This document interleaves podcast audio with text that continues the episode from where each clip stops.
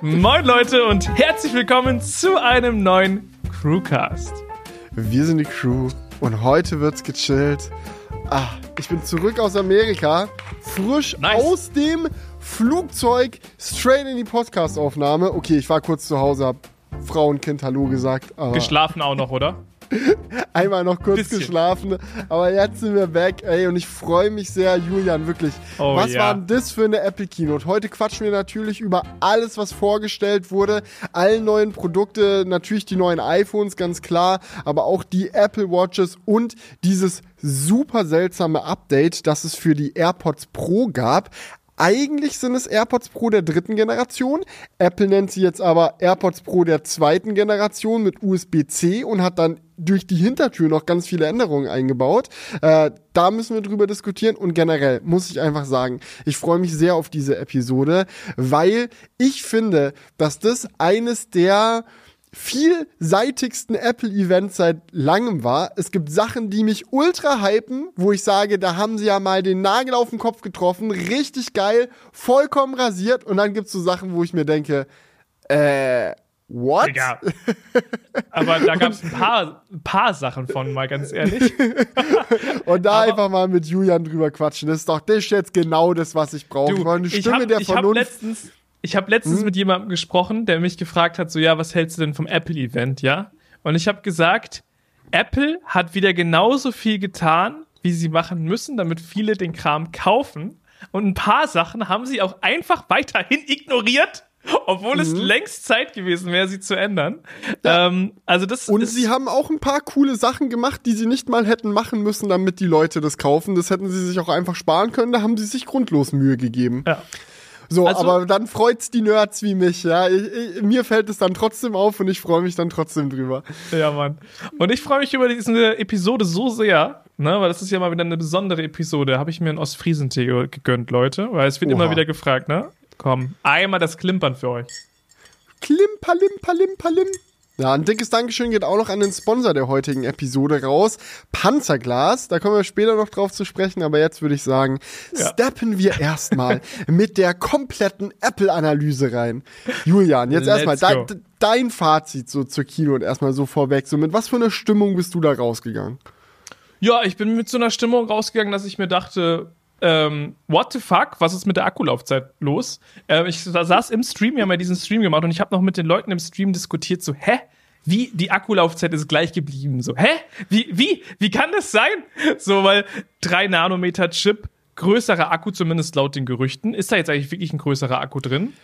Also, bisher gibt's keine An Angaben dazu. So, Ja. da muss man dann auf iFixit äh, warten, die das dann da komplett auseinandernehmen, den, den Laden.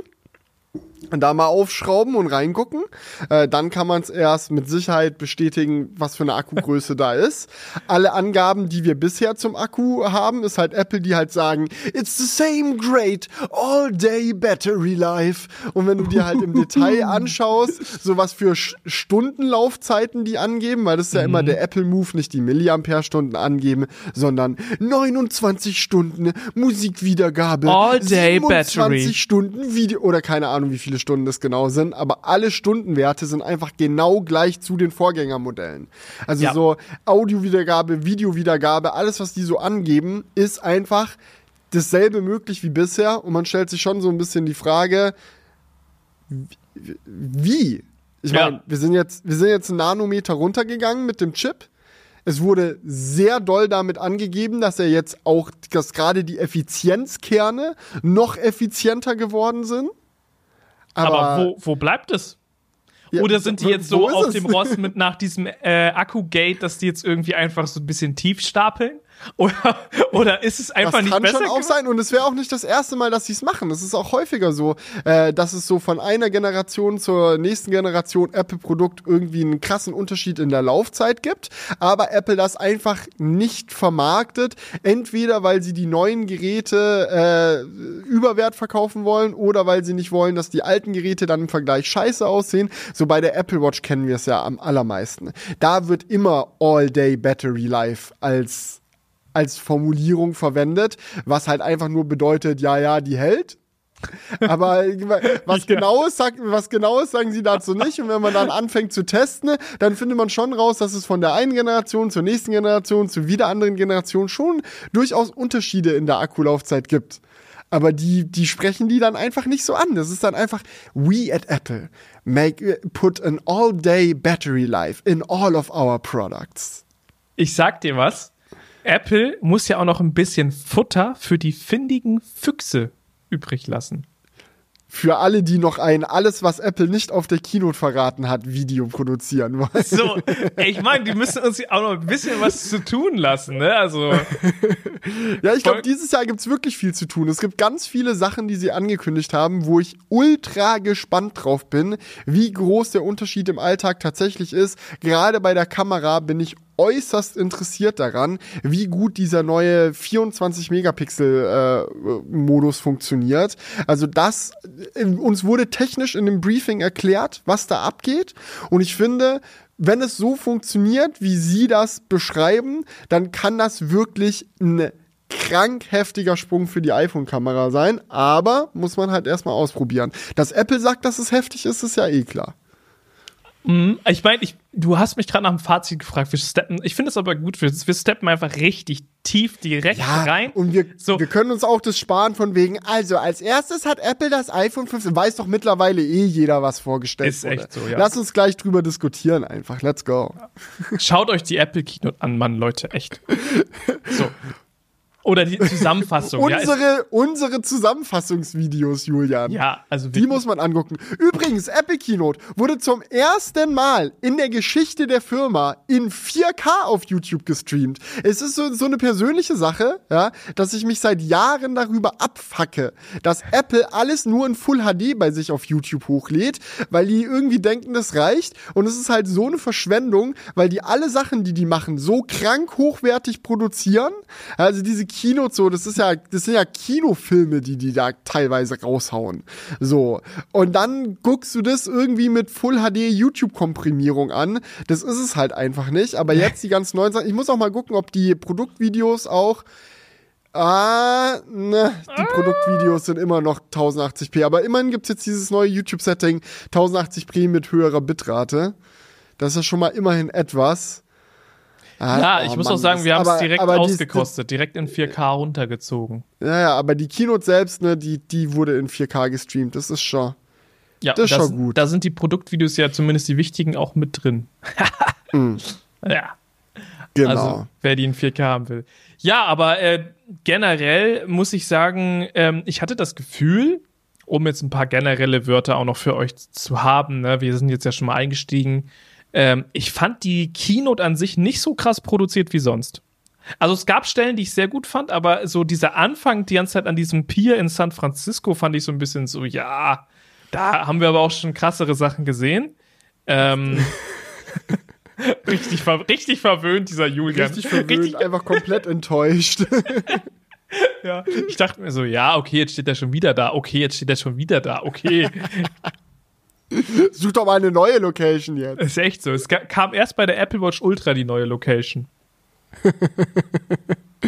ja, und sie hatten auch längere Moderationsstücke. So, wo sich dann Lazy. nichts Einf bewegt. Die ruhen sich einfach, einfach aus. Die, die, ruhen sich komplett aus. Nee, Quatsch. Dafür gab es halt auch coole andere Stellen wie diesen, diesen Nachhaltigkeitsfilm, äh, den sie gemacht haben irgendwie, wo Mutter Natur im Apple Park zu Besuch ist und die ausfragten, das war schon äußerst unterhaltsam. Also dafür das, also das war eine 10 von 10, ganz ehrlich. Ja. Ich muss sagen, das war so ein Marketing-Gold-Move, weil sie es halt so auf den Punkt gebracht haben, was alle Leute sich eh immer denken. Das ist nämlich dieses, ja, alle labern so von, ja, wir sind jetzt nachhaltig, aber Apple, nein, nein, nein, die sagen das nicht nur. Nee, nee, nee. Die machen sogar ein Meeting. Und die sind auch aufgeregt, weil die menschlich sind. Ne, die sind aufgeregt ja. vor Mutter Natur. Und ähm, die haben da richtig gezittert, aber sich natürlich gut vorbereitet. So, das mhm. war der Vibe von diesem Film. Richtig gut umgesetzt, aber natürlich Marketing schlechthin. Aber sehr ja. gutes Marketing, wirklich. Naja, ich finde so generell ist es so eine Sa äh, Lass uns da nachher drauf zu sprechen kommen, sonst driften wir hier schon wieder komplett ab. Aber dieses, diese ganze Sache mit der Nachhaltigkeit und mit der CO2-Neutralität, das ist auch immer so ein äh, ganz schmaler Grad, den man irgendwie als Firma langlaufen muss, so zwischen, äh, zwischen wie bringen wir wirklich rüber, was wir alles machen und wie toll es ist, was wir alles machen, ohne so zu wirken, als würden wir einfach nur Greenwashing betreiben. Das ist schon eine Aufgabe. Aber gut, ähm, iPhone 15, na, lass, lass uns mal Jo. damit reinsteigen. So, das iPhone ist 15. das erste Produkt, was sie gezeigt haben, ne?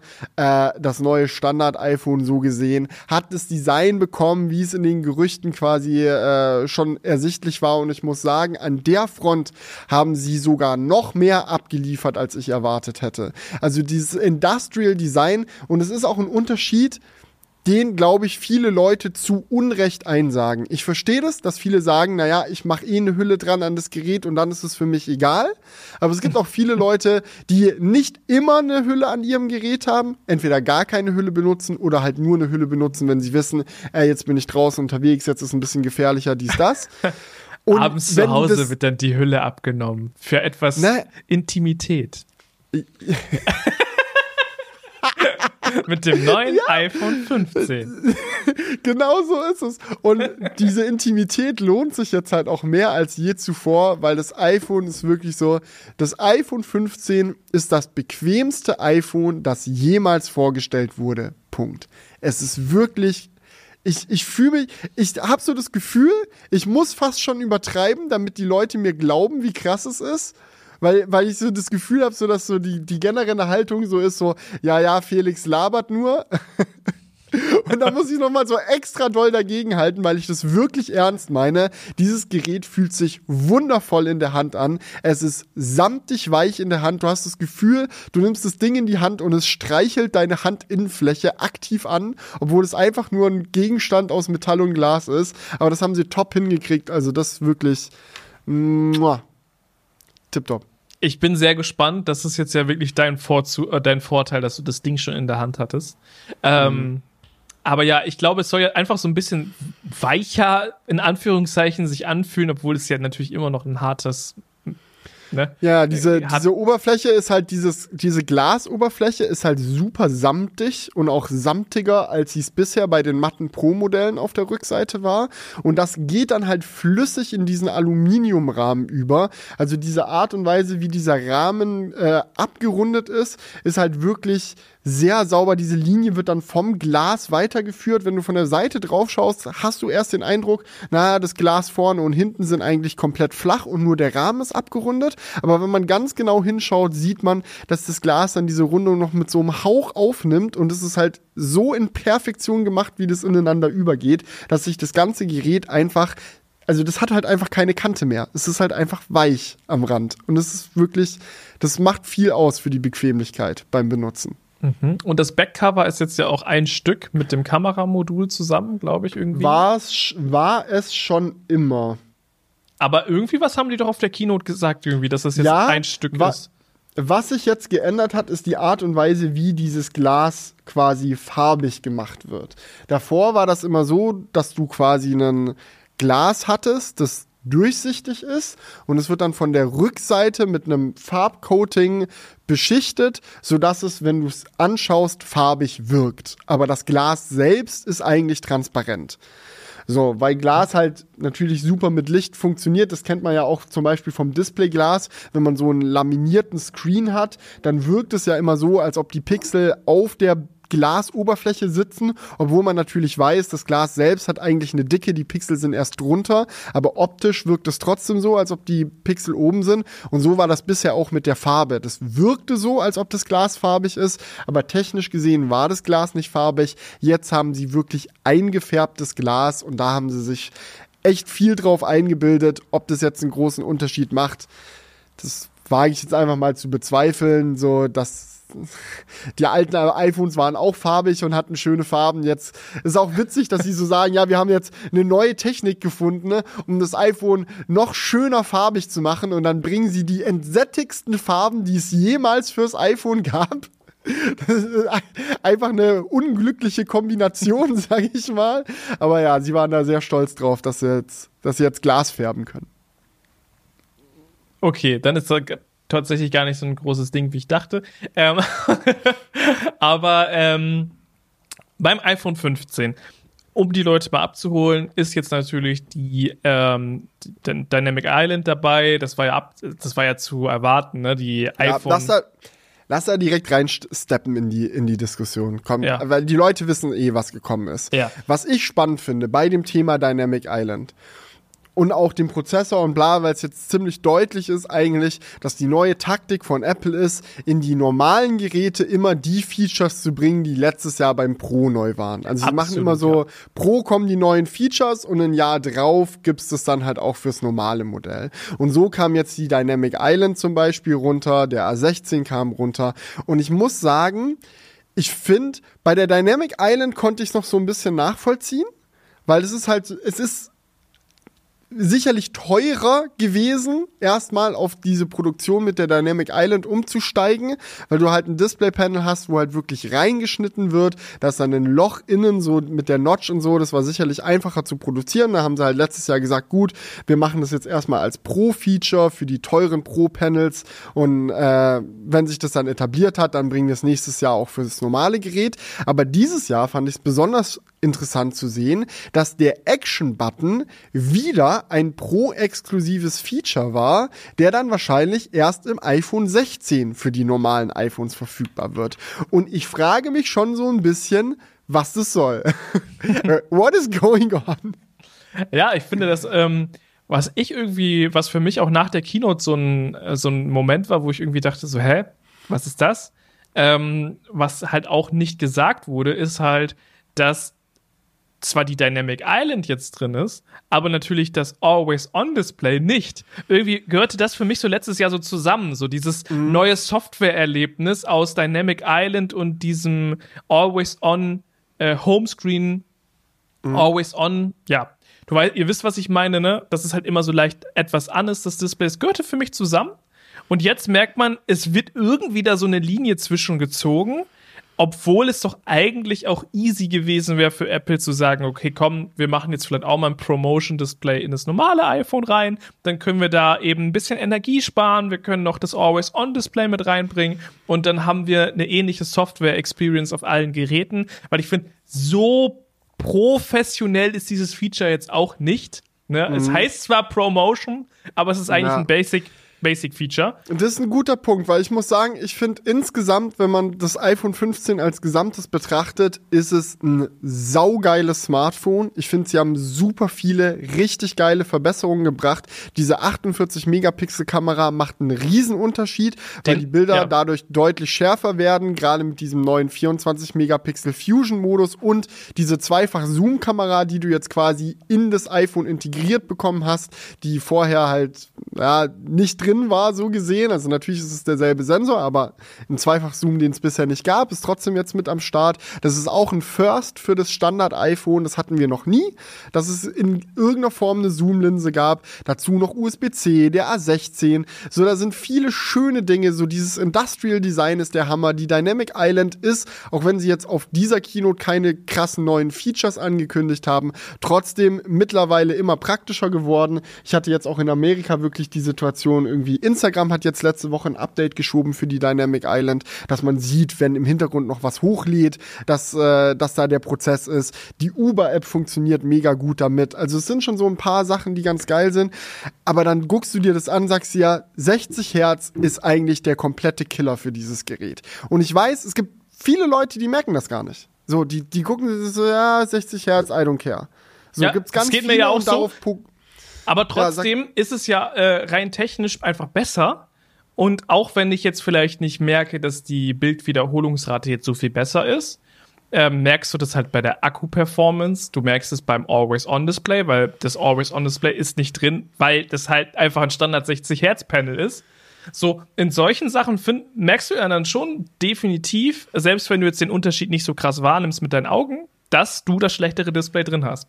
So, mhm. und ich finde das für ein Telefon, das halt auch fast 1000 Euro kostet, finde ich schon bisschen schwach, das hätte man besser machen können, gerade weil man ja auch alle anderen Features vom, vom Pro übernommen hat, wie zum Beispiel den 48-Megapixel-Sensor, wie zum Beispiel die Dynamic Island und so weiter und so fort. Also warum macht man dann da irgendwie die Linie? So, ich glaube, Apple ist es einfach wichtig, dieses Feature nochmal so zu haben, um zu sagen, so ja, und die Pro-Geräte sind in dem Fall nochmal mehr Pro.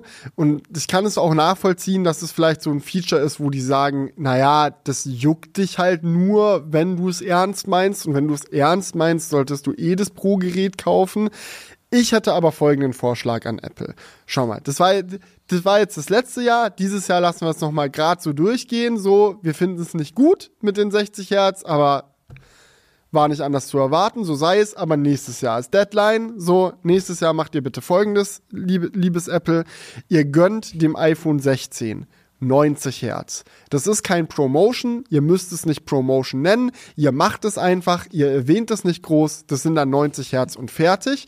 Und für 16 Pro macht ihr 144 Hertz. Und das ist das neue Promotion. Dann habt ihr immer noch einen großen Unterschied darin, wie viel schneller das iPhone 16 äh, Pro Display ist. Das ist ein Pro Display, Pro Feature, 144 Hertz. Jetzt, wenn sie sowieso mehr in Richtung Gaming gehen, kann man das auch als Gaming Feature vermarkten oder sonst was. Es gibt so viele Android-Smartphones, die mehr als 120 Hertz unterstützen, zeigen, dass es möglich ist und sogar zeigen, dass die Leute, die es wirklich ernst meinen, da häufig sogar auch noch mal einen Unterschied sehen zwischen 120 und 144, auch wenn es ein kleiner Unterschied ist, aber er ist da. So, da kannst du sagen, das ist jetzt iPhone 16 ist so pro, das hat sogar 144 Hertz und dann juckt's auch niemanden, wenn das 16, 90 Hertz hat, aber dann ist halt das Gerät nicht mehr so im Mittelalter wie jetzt, weißt ja, du? Ja, vor allem halt so sollten mit 90 Hertz und adaptive Bildwiederholrate Genau. zum Stromsparen und so, dann hast du das mal endlich am Start und ich frage mich sowieso, ne? Also das iPhone 15 hat ja jetzt auch die 2000 Nits bekommen als Displayhelligkeit, was übelst krass ist. Also finde ich ein richtiges Top-Feature, so nice, dass Ja. sie es eingebaut haben. Aber ich frage mich, wo um alles in der Welt die 60 Hertz OLED-Panels mit 2000 Nits produzieren lassen. Also es muss ja echt eine Spezialanfertigung für Apple sein, weil kein, kein Zulieferer dieser Welt würde von sich aus auf die Idee kommen, ein Display mit diesen Konfigurationen zu bauen. Ja, ja, super hell, aber echt langsam.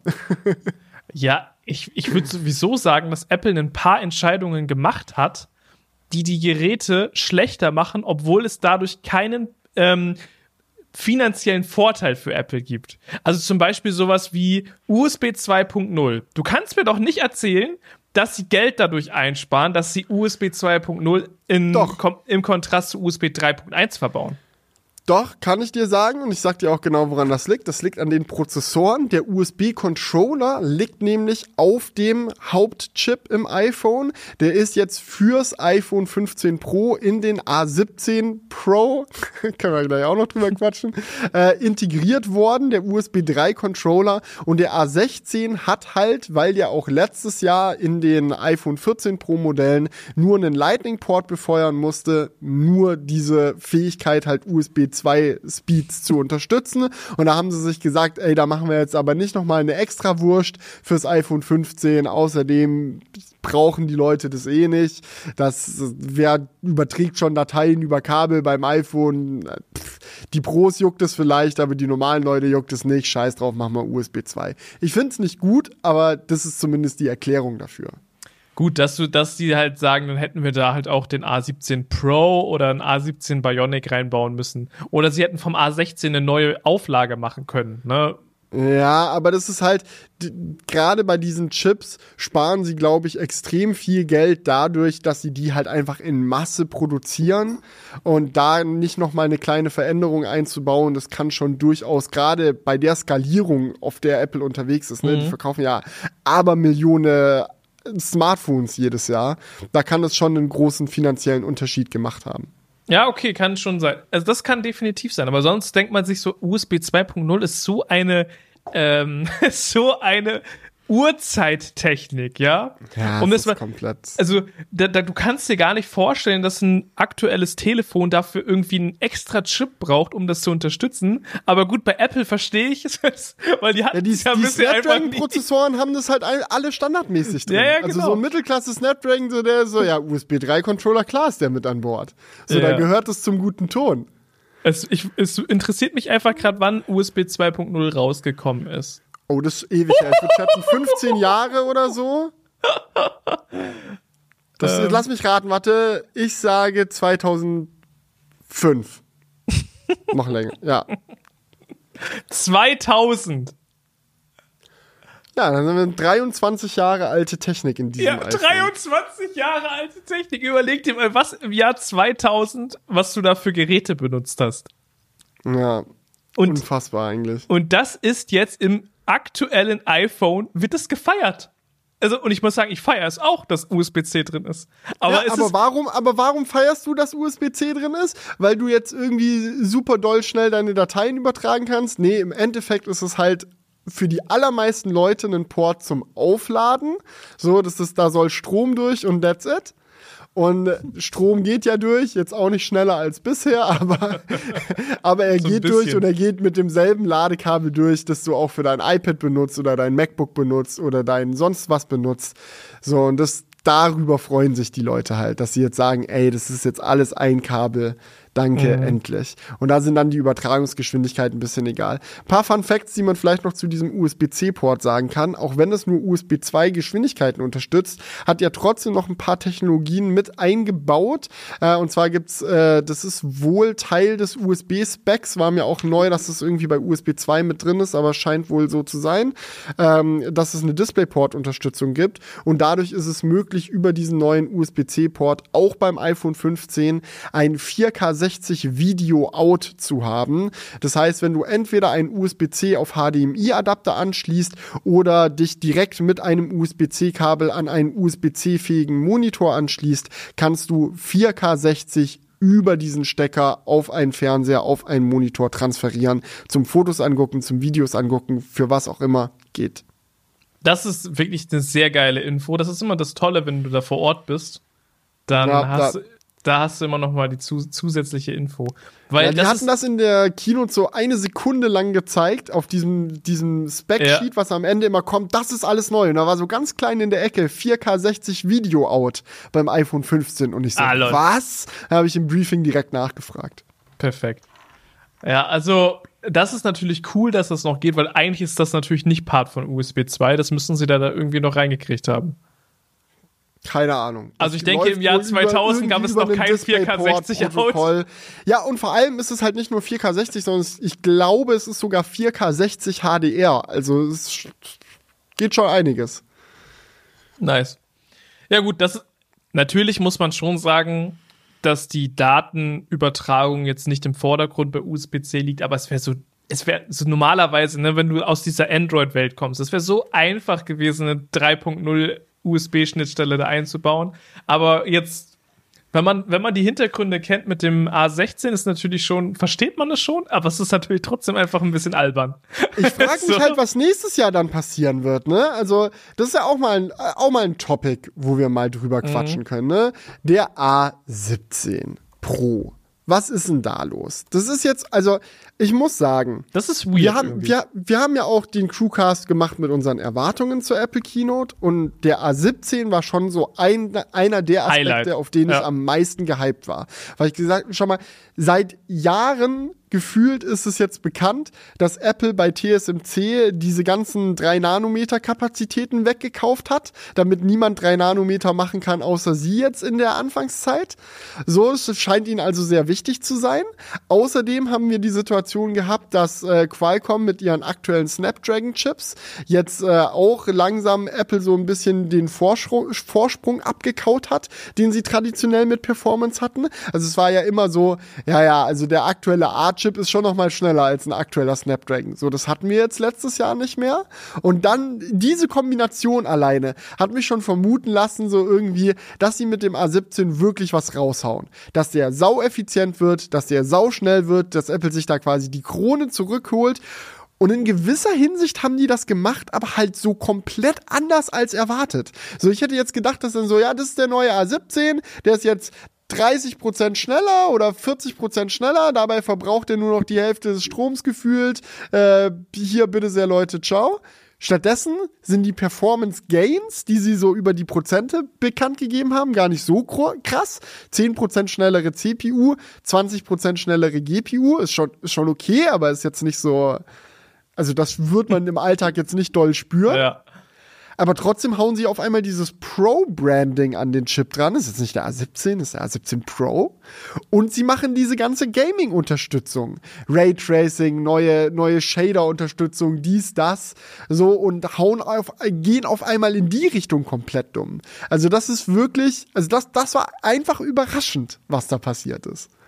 Ja, vor allem, ähm, also es wundern mich verschiedene Dinge.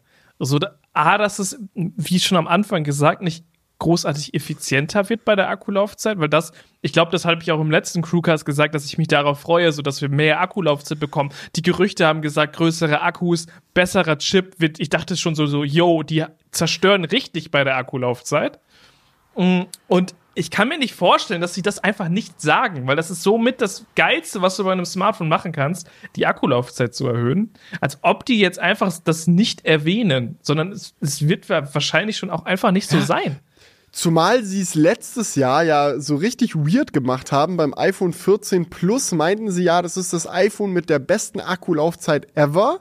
Und das, obwohl das iPhone 14 Pro Max eine bessere Akkulaufzeit hatte. Also es war so ein bisschen so, naja, es ist eigentlich so das iPhone mit der zweitbesten Akkulaufzeit bisher. Wir vermarkten es trotzdem extra nochmal fürs Plus-Modell und ziehen uns da irgendwie ein konkretes Beispiel aus dem Arsch, wo es halt wirklich stimmt. Aber overall hat die Aussage eigentlich eigentlich nicht so richtig gestimmt und es war alles irgendwie so ein bisschen so, da haben die diese Akkulaufzeit als Marketing-Ding hergenommen, so obwohl es weit hergeholt war. Und jetzt haben, ist es irgendwie an so einem Punkt, wo man sagt, so ja, jetzt müsste eigentlich die Akkulaufzeit wirklich deutlich besser geworden sein. Und sie sagen einfach nichts. Das, das ist schon äußerst seltsam. Als ob. Also als ob. Ähm, und weißt du, es nimmt, weißt du, worauf es mir jetzt ein bisschen die Freude nimmt? Mhm auf den M3-Prozessor im MacBook, weil ich dachte so, Digga, das wird nochmal Next Level. Der M3, Aber, der wird Next Level. Ich bin mit, also war, war in gewisser Hinsicht zeigt es doch, was für einen M3 möglich ist. Naja, aber irgendwie enttäuscht er jetzt ja beim, äh, bei, beim iPhone schon, oder nicht? Ne, also er, das würde ich nicht sagen. Also ich, äh, meine erste Reaktion war schon auch eher so, what's going on, weil ich mich halt so sehr an diesen Zahlen aufgehalten habe. 10% mhm. schneller, 20% schneller und irgendwie dachte so, das müsste mehr sein.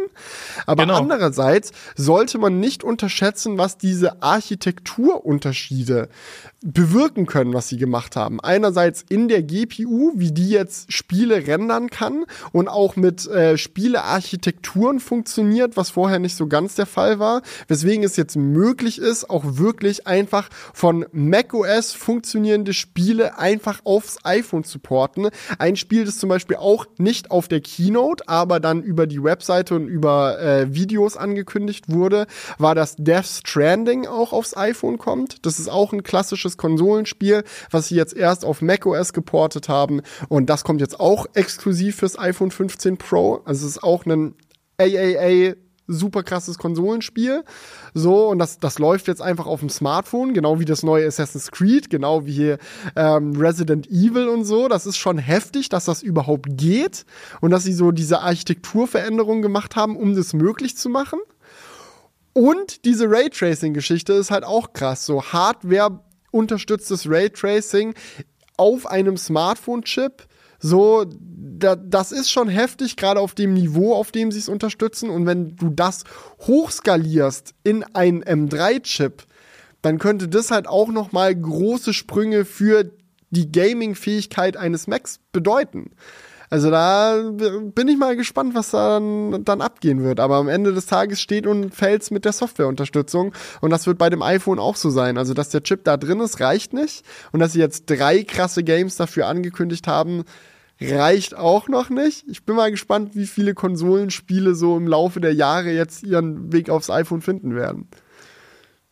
Ja, also ich glaube halt, das ist natürlich jetzt cool und so, aber es juckt halt im Endeffekt auch nicht, weil ich nutze, ich möchte ja ein MacBook nicht zum Zocken nutzen, sondern zum Arbeiten. Und ich würde mich darüber freuen, wenn der Akku länger hält oder wenn, ähm, also ich, würd, ich möchte nicht sagen, dass es niemanden juckt, aber mich persönlich juckt, juckt es nicht so sehr, sondern ich möchte, sondern ich würde mich halt über Performance-Boosts freuen in Final Cut oder in Schnittprogrammen oder was die Akkulaufzeit angeht, das wäre mir halt viel wichtiger. Ähm, aber ich kann natürlich verstehen, dass Apple vielleicht auch jetzt die Strategie fährt.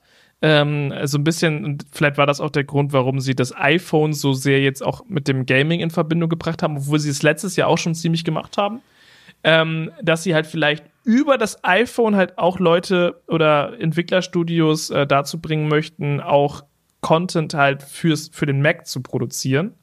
Ne, oh ja, das könnte echt gut sein, weil der, weil der Mac hat halt nicht so eine hohe, hohe Userbase. So, und das iPhone wird halt von so vielen Leuten genau. genutzt. Und wenn die Architektur jetzt wirklich so ist, dass du es einfach von einem aufs andere übertragen kannst, weil das muss man auch wirklich nochmal dazu sagen. Also diese Spiele, dieses Resident Evil, was sie angekündigt haben, das Assassin's Creed, was sie angekündigt haben, wenn jetzt Death Stranding kommt, es ist kein Mobile Port von dem Spiel. Das ist technisch gesehen genau dasselbe Spiel, bei dem auch nicht viel angepasst wurde. Also das ist jetzt nicht so, ja, okay, und dann haben wir nochmal Assets in geringerer Auflösung gemacht und dann haben wir hier nochmal komplett die Art und Weise verändert, wie Licht berechnet wird, damit es auch auf dem Handy läuft. Nee, nee, das ist einfach genau dasselbe Game auf einem kleineren Bildschirm fertig. Mhm. Ja, so, das, ist das kann natürlich auch wenn das jetzt so klingt, als ob du Spiele vom Mac aufs iPhone holst, könnte der Fall genau andersrum sein, dass Entwickler halt sagen, okay, ähm, wir können jetzt für, für das iPhone entwickeln und den Mac noch direkt mitnehmen. Ja, und es macht einfach und Sinn. Und das iPad halt so auch. Ne? Also. Ja, und wenn du erstmal so, wenn du erstmal so ein, so ein, äh, so ein Fall geschaffen hast, wie das mit dem Assassin's Creed jetzt, das halt so neu, das ist ja noch nicht mal draußen. Das erscheint jetzt irgendwie im Oktober oder so für PS5 und Xbox Series X. Und ich glaube PS4 und, äh, und boah, wie hießen die Xbox? Oh, jetzt stehe ich gerade voll auf dem Schlauch. Äh, Xbox One hieß die davor, ne? Ja. ja. Dieses ganze Namensschema. Für die erscheint das jetzt, dieses Spiel. Ja. Und halt fürs iPhone. Noch nicht im Oktober, es kommt dann im Januar fürs iPhone, aber es kommt auch fürs iPhone. Und es ist einfach genau dasselbe Spiel. Und wenn du jetzt halt schon so einen so einen Fall geschaffen hast, wo dann irgendwie klar wurde, ey, es ist gar nicht mal technisch so aufwendig, so diese diese Architektur, die wir jetzt für dieses Multiplattform-Spiel gebaut haben, zu nehmen und es einfach auch aufs iPhone zu schieben, dann könnte es halt echt der Anfang davon sein, dass immer mehr und mehr Entwickler sagen, so, so ja, keine Ahnung, wenn jetzt GTA 6 rauskommt, dann kommt es halt einfach auch auf dem iPhone. Und also so, so, sowas, der technische Grundstein genau dafür wurde jetzt gelegt. Und wenn das aufgeht, dieser Plan, dann könnte das echt krass werden. Ich, ich will nicht sagen, dass das passiert. Aber so, Apple tut schon ziemlich viel dafür, dass das möglich wird. Und ich meine, das, das ist ja auch deren Ass im Ärmel. Einfach das iPhone. Ja. Es gibt kein, kein Produkt bei Apple, was so viele Leute nutzen. Und das ist natürlich der größte Hebel, um die Gaming-Industrie halt auch, weil die wollen Geld verdienen. Und wenn sie einen mhm. möglichst großen Markt haben, ist das geil. So, also ich meine, das ist schon dann, dann ganz clever. Bin ich gespannt, ob das aufgeht. Aber an, also an sich fand ich jetzt den A17 so für das, was man jetzt gerade damit wahrscheinlich am meisten macht, eher enttäuschend, weil für das Grundlegende, die Akkulaufzeit, hat er halt scheinbar nicht viel bewirkt. Also er ist auf jeden Fall effizienter. Ich denke, das kann man festhalten. Die Frage ist jetzt halt nur, was für eine Akkugröße ist in diesen iPhone 15 Geräten verbaut. Sind die gleich groß wie bisher? Sind die kleiner als bisher? Wäre ja auch möglich. Also Vielleicht, wenn Sie jetzt ja. sagen, wir wollen genau dieselbe Akkulaufzeit wie bisher halten, könnten Sie theoretisch kleinere Akkus verbauen und die Laufzeit würde sich nicht ändern. Ja, aber vielleicht gibt es trotzdem die größeren Akkus und es hat einfach niemand was gesagt und man findet es jetzt erst raus, aber. Irgendwie, das wäre komisch einfach. Es, es, ist, es ist super komisch. Eine Sache, die ich auf jeden Fall schon mal bestätigen kann, ist, dass das schnellere Laden, das man in den Gerüchten gehört hat, und wir reden jetzt nicht hier von so 50 Watt, 100 Watt und so, was man teilweise bei Android-Smartphones sieht, sondern diese verhältnismäßig lächerlichen 35 Watt, wo sich in den Gerüchtevideos dann alle auch so, ja, wir wissen, es ist nicht viel, aber wenigstens das, komm, gönn, gönn, gönn. Nicht mal das ist gekommen. Offizielle Aussage ist 27 Watt. Hm. Wird, wird es laden irgendwie, ja. Mhm. Ja, und das ist auch so eine Sache, die haben nicht mal einen 27 Watt Charger. Du kannst dir diesen 20 Watt Apple Charger kaufen und dann lädst du das kannst halt gar MacBook. Charger kaufen. Es gibt so einen Ja. 35 Watt oder iPad Charger oder so nehmen. Aber es Ja. ist gibt auch so eine witzige Formulierung genau deswegen auf der Apple Webseite. Da steht dann, Ja, ja, ja. schnell laden von äh, 0 auf 50 Prozent Akku in 30 Minuten. da laden andere Android-Geräte komplett voll in der Zeit. Aber ja, 0, 0 auf 50 Prozent in 30 Minuten kann erreicht werden mit dem 20 Watt Netzteil oder mehr. Ja, und du fragst dich so, was genau heißt das jetzt? Aber das heißt quasi, die wollen doch mal ihr Ladegerät promoten und sagen damit ganz sneaky, aber eigentlich würden andere besser sein. Ja. Ja. Und wenn du unser iPad-Lader kaufst, wäre besser. Wenn du irgendwie von Enker irgendwie ein Netzteil kaufst, wäre besser. Ist es egal. Also so, nimm irgendwas, aber eigentlich ist unsere eigene iPhone-Lader die schlechteste Option. Äh, Da finde ich, lassen die auch echt so viel Cash einfach liegen. Aber gut. Ja. Alle anderen Hersteller von Ladegeräten, die reiben sich aktuell die Hände, weil die sich so denken, geil. Jetzt, jetzt, jetzt, jetzt, jetzt wird richtig, Ja. jetzt geht's richtig ab. Ja. Ich bin mal saugespannt, wie, wie das jetzt weitergehen wird. Sehen wir nächstes Jahr im iPhone 16 dann auch den A17 Pro? Aus demselben Grund wie bisher, dass man halt gesagt hat, naja, wir wollen den Chip auf Masse produzieren, Kann den ja haben wir jetzt in Masse nicht. produziert. So, oder binnen die den, das ist ja auch eine Taktik, dass man jetzt zum Beispiel sagt, so ja, ähnlich wie bei den M-Prozessoren im Mac, dass es halt die, dass sie versuchen, immer einen Top-Chip zu produzieren und manchmal werden halt manche nicht ganz perfekt. Dann werden ein, zwei Kerne deaktiviert und dann wird es als geringerer Chip verkauft. Als Chip mit einem GPU-Kern weniger oder so. Das, das gibt ja einige Configs im Mac, wo das möglich ist. Weil sie dann sagen, naja, wir produzieren eigentlich nur den Top-Chip in Masse und den Müll, der dabei entsteht, sagen wir mal, da wo es schief geht, das verkaufen wir trotzdem noch als schlechteren Chip, aber das ist nicht extra so produziert worden, sondern der ist halt aus Versehen so geworden. Und es kann ja jetzt sein, dass sie jetzt ein Jahr lang A17 Pro Chips produzieren und dann nächstes Jahr einen A17 normal ins iPhone 16 reinhauen und der hat dann einen GPU-Kern weniger oder zwei Oder die- GPU-Kerne weniger oder Die so. lagern jetzt einfach schon mal alles ein, was so an, an Abfall bei den Chips Ja, genau. quasi äh, ansteht und dann machen sie das nächstes Jahr.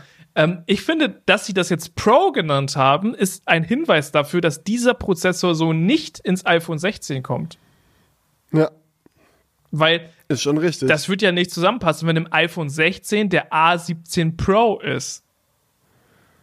Das passt nicht zusammen. Also, Das passt nicht zusammen. Mich würde es nicht wundern, weil Apple jetzt irgendwie scheinbar seit, also seitdem dieses iPad rauskam, ne, dieses, die, die- dieses iPad mit der Apple Pencil 1 Unterstützung, dem nicht laminierten Screen und ganz vielen anderen Sonder, Sonderheiten, ja, habe ich irgendwie das Gefühl, dass mich nichts mehr überrascht bei Apple, weil diese, dieser Wunsch, alles so logisch und simpel wie möglich aufzubauen, den scheinen sie etwas übers Bord geworfen zu haben.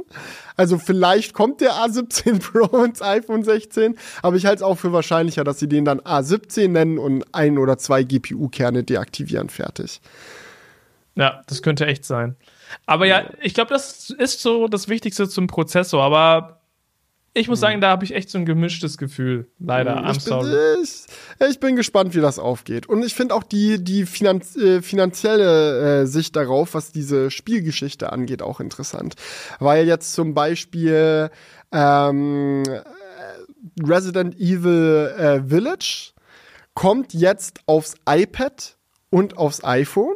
Also beim iPhone natürlich nur aufs iPhone 15 Pro mit dem A17 Pro, beim iPad auf alle iPads, die einen M-Chip haben, also M1 oder M2.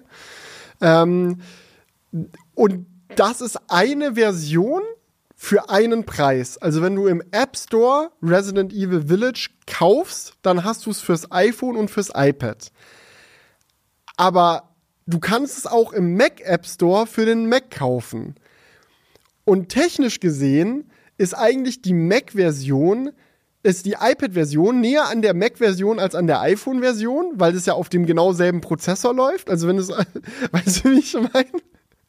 Das, Also ja. es ist aber finanziell in dasselbe gebundelt wie die iPhone-Version. Und andersherum gibt's dann aber auch Spiele wie bei Death Stranding soll es, glaube ich, so sein. Und bei dem Resident Evil 4 Remake, was rauskommt, wird es auch so sein, dass es eine Version für alle drei Plattformen sind. Da bezahlst du einmal und kannst es sowohl auf dem iPhone als auch auf dem iPad als auch auf dem Mac spielen. Und das finde ich eigentlich viel interessanter, gerade wenn du dann noch irgendwie Speicherstand Sync über die iCloud machst oder so. Es ist dann halt echt der Moment, wo du einen Konsolengame entweder unterwegs auf dem iPhone ein bisschen zockst, aber dann zu Hause auch wieder auf dem Mac. Und dann ist es schon fast so dieses Nintendo Switch-Feeling. Weißt ja. du, wie ich meine? Dieses so. Und, und, und gerade. Ja, überall der so gleiche Speicherstand, so einfach weitermachen.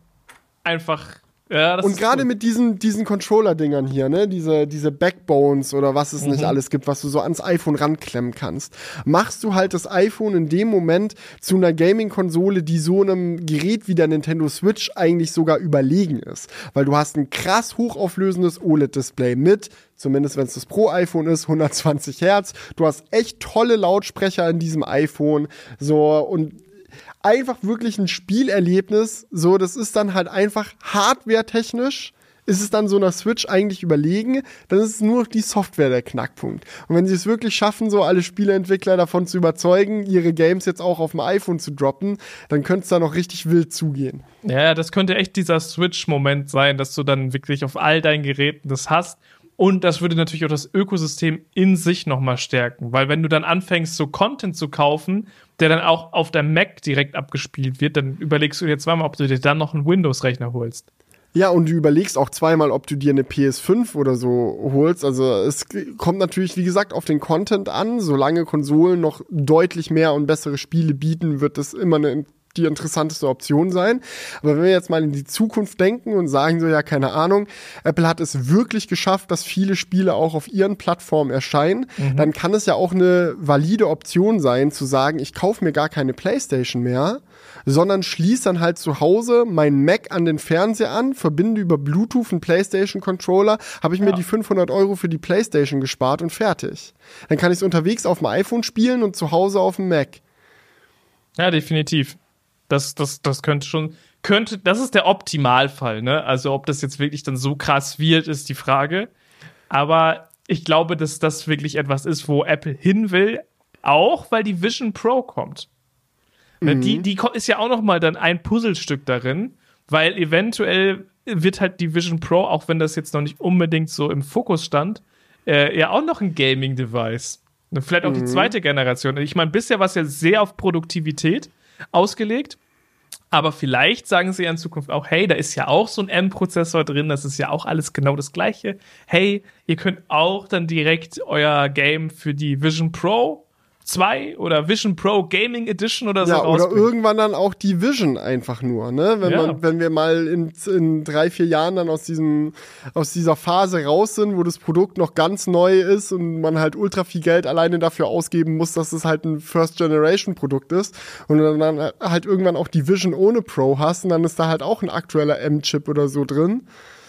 Das, das könnte schon noch ziemlich interessant werden. Mal gucken. Also es, es scheint so, als ob, als ob Apple dieses Jahr mal wieder eine weitere Weiche gestellt hätte, um sich da in Position zu bringen. Auch wenn der A17 Pro per se jetzt erstmal noch nicht so einen riesen Unterschied für das Gerät macht. Außer halt, dass es jetzt drei angekündigte Konsolenspiele gibt, die du dann auch auf dem iPhone spielen kannst. Wenn du den Vollpreis dafür zahlst. Also für das Spiel dann. Also, okay, halt also, so, also du zahlst dann so 50 Euro oder so. Naja, es ist halt auch ein Vollpreisspiel. Es ist ah ja, okay. kein Mobile-Game. Aber das, das ist trotzdem heftig für jemanden, auf dem, der das auf dem Smartphone zocken will, ne? Weil das ist. Ja, aber in welcher, in welcher Welt sagst du dann so, ja, Resident Evil Village kostet 50 Euro auf dem Mac, 50 Euro auf der Playstation, 50 Euro auf der Xbox und 10 Euro auf dem iPhone? Aber das Problem also das ist, ja immer, es gibt ja immer Angebot und Nachfrage. Und ich glaube, für ähm, Smartphone-Spiele sind die Leute wirklich nicht bereit, viel Geld auszugeben. Das habe ich, das ist meine Erfahrung aus hunderten Episoden. ja, und deswegen ist es ja so wichtig, dass, dass die Preisstruktur auch irgendwie cross, cross-plattformmäßig dann funktioniert. Äh, das, da, ist das, das, da müssen sie den Weg gehen, zu sagen, es ist dann auch für den Mac und hey, es ist auch für dein iPad, spiel es, wo du willst. Mhm. Weil nur für das iPhone, ich sag dir, das ist keiner bereit, so viel Geld auszugeben für ein iPhone-Spiel. Leute, kommen wir jetzt aber zum Sponsor der heutigen Episode, denn die haben mir hier dieses riesige Hammer-Kit zugesendet. Jetzt wird's wirklich interessant für die Leute, die die Videoversion schauen. Gleich werde ich nämlich hier wohl einen so Hammer rausholen. Riesen Koffer irgendwie am Start, ja. Der kommt von Panzerglas. Die stellen Schutzgläser für Smartphones her in unendlich vielen verschiedenen Varianten. Ja, wenn ihr ein mattes Glas wollt, kein Problem. Wenn ihr ein glänzendes wollt, geht auch. Es gibt welche mit Privatsphäre-Schutz, sodass man von der Seite des Displays nicht mehr sehen kann. Oder oder welche, die die Augen schonen. Ja, und ihr seht das hier schon. Äh, der ganze Koffer steht vor mir. Ich habe auch für das S23 Ultra hier zum Beispiel die Hülle bekommen. Es gibt natürlich auch diese Hoops, die man ganz einfach auf die Linsen machen kann, um die zu schützen. Aber was mir jetzt natürlich hier sehr unter den Fingern juckt, ist einfach mal den Hammer auch zu benutzen. Also, wenn wir hier schon so ein Hammerkit haben, also dann wollen wir hier auch mal ein bisschen Radau also du machen. Du schlägst jetzt auf ein Smartphone ein, ja? Hast kein schlechtes ja, ja, Gewissen ja, bei der Sache? Oder du bist sicher, nee, dass nichts passieren wird, ja? Ich glaube, das hält schon. Ich glaube, wenn die sowas rumschicken, sind die sich schon ziemlich sicher, dass es auch klappt. Aber ich habe das auch schon alles vorbereitet und auch einmal für euch abgefilmt gestern. Und da hat es auch alles super geklappt. Da habe ich nämlich wirklich wild auf die dieses iPhone 7 hier, lass es mich mal greifen, drauf eingeschlagen. Und das machen wir jetzt auch nochmal. Ich muss nur ja, aufpassen. Jetzt, ma jetzt machen wir nochmal live. Jetzt ist wirklich, also wenn es ja. jetzt schief geht, das wäre natürlich so, Aufnahme vorher machen kann ja jeder. Außerdem möchte ich jetzt auch mal gerne du sehen, dass du dich wirklich traust. ja, ja, ich würde, jetzt komm, jetzt, jetzt, jetzt, jetzt okay. muss auch mal einen Schlag geben hier. Also, Und ich habe jetzt hier den Hammer. Und vor mir liegt ein iPhone 7, was ich halt schon mit dem Schutzglas ausgestattet habe. Ähm, und wir schlagen einfach mal drauf. Komm. Komm, das muss doch krasser gehen. Warte. Okay, das war schon also so unnatürlich hart. Ja, und du könntest natürlich auch genauso das Cuttermesser hier nehmen. ich weiß nicht, wie das in der Audioversion klang, aber Julian hat da schon wirklich ordentlich draufgezimmert. die Schutzgläser gibt es natürlich auch für die neuen iPhone 15 Modelle. Und ganz egal, ob ihr da jetzt mit dem Hammer draufhauen wollt oder wie Julian gerade mit dem Cuttermesser drauf rumkratzen wollt, das halten die alles aus. Und äh, wenn die das aushalten, dann sind sie, glaube ich, auch für den Alltag ganz gut gemacht. Was ich persönlich auch noch ziemlich cool finde, ist, dass es ein neues Modell noch gibt, das sich Refresh nennt. Das besteht tatsächlich aus 45 Prozent zertifiziertem Abfall. Also für die Recycling-Freunde ist auch was mit dabei. Also ich muss sagen, ich fand vor allem den Workflow entspannt, das Glas aufzubringen, weil du hast dann noch so eine Kunststoffbox, die kannst du quasi auf dein Gerät legen und dann wird dieses Glas halt wirklich perfekt ausgerichtet und zieht sich so fest. Ihr müsst nur wirklich darauf achten, das vorher ordentlich zu reinigen. Ganz, ganz wichtig, dass da keine mhm. Fettflecken oder irgendwas mehr drauf ist. Staubkörner. Nee, nee, so nicht, ja. Aber da dann sitzt es ziemlich sein. gut, ja. Es gibt auch Schutzhüllen, falls ihr euch dafür interessiert, aus die 3O-Material. Die halten auch ordentliche Stürze aus. Und ja, wenn ihr ein bisschen was sparen wollt bei einem Einkauf bei Panzerglas, dann könnt ihr gerne unseren Code Crewcast verwenden. Mit 2K schreiben, ganz wichtig. Und dann bekommt ihr 20% Rabatt auf alles. Kommen wir jetzt aber zu einer Sache, die mir persönlich noch sehr gut gefallen hat, äh, obwohl ich ja eher ein Android-User bin. Aber das ist so, das ist der Vibe von Android, den ich so ein bisschen auch ne bei iOS jetzt spüre. Und zwar rede ich von dem Action-Button. Der ist jetzt ja neu reingekommen und da wird einfach mal dem, dem Nutzer die Wahl gelassen. Ist das nicht schön? Das ist so gar nicht Apple-mäßig. Es ist, es ist so krass. Es ist wirklich so. Der, der Action-Button, eigentlich, eigentlich wundert es mich am meisten, dass es mich wundert. Weil wenn man genau drüber nachdenkt, in welcher Welt hätte Apple denn den Action-Button eingeführt ohne Siris Shortcut-Integration? Also eigentlich hätte es gar keinen Sinn gemacht, wenn die nicht drin gewesen wäre. Aber der Fakt, dass sie jetzt da ist, bedeutet halt einfach, dass dieser Action-Button wirklich kann. alles kann. Es gibt ja. wirklich, also es ist keine Übertreibung. Es geht, es geht einfach alles. Ja. So blöd, also solange du es dir ausdenken kannst, ist es möglich. Ich meine, das, das ist halt das, super verrückt. Das ging natürlich auf Android schon immer, auch ohne Action-Button, weil du kannst jeden Knopf mit der richtigen App einfach umbelegen, ist gar kein Problem. Aber hey, ihr habt es jetzt auch auf der anderen Seite, ja?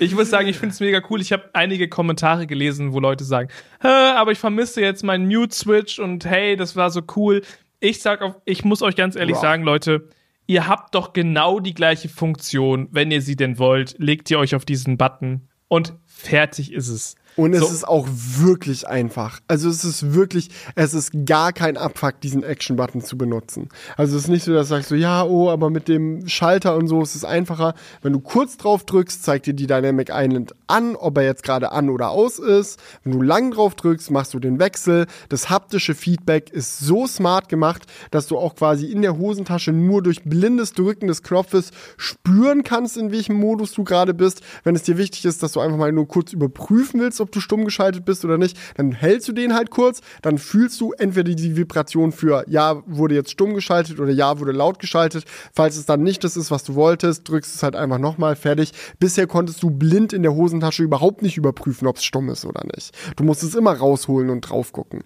So, und das ist halt, also alles in einem, so ist dieser Button auf jeden Fall kein Downgrade, in keinster Art und Weise. Nein, so. Und du kannst dir ja wahrscheinlich sogar mehrere Funktionen drauflegen.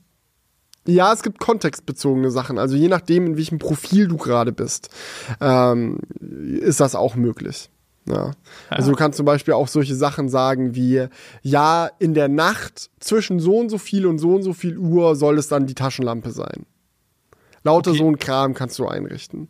So, und auch, also das ist, oder wenn ich hier bin, soll es das machen, wenn ich dort bin, soll es das machen. So, dass auf Arbeit zum Beispiel, keine Ahnung, ein, ein Knopf ist, der die Kamera, äh, dass es zu Hause ein Knopf ist, der die Kamera aktiviert und auf Arbeit ist es dann ein Knopf, der den Arbeitsmodus aktiviert oder whatever. Also was auch immer man dann da haben will. Aber es ist nicht möglich, einfach einen Doppeltipp oder sowas zu programmieren. Nee, es ist immer, du, nee. Der. Action-Button kann entweder aktiviert werden oder halt, also du, du kannst den drücken. Also, it. man hätte ja noch machen können, lange drücken, doppelt drücken, kurz. Das ist schon tippen. wieder zu androidig. Okay, ja, das wäre zu, das ja zu viel gewesen. Wir wollen ja auch euch da nicht direkt überfordern, ja? Euch, euch iOS-Nutzer, ja?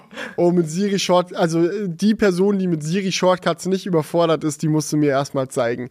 Weil wenn du von Siri Shortcuts nicht überfordert bist, dann nur, weil du nicht alle Funktionen von Siri Ja, Shortcuts aber wäre doch cool, wenn du bei, mit Siri Shortcuts direkt zwei Sachen machen könntest. Einmal auf Doppel tippen, einmal auf Normal tippen.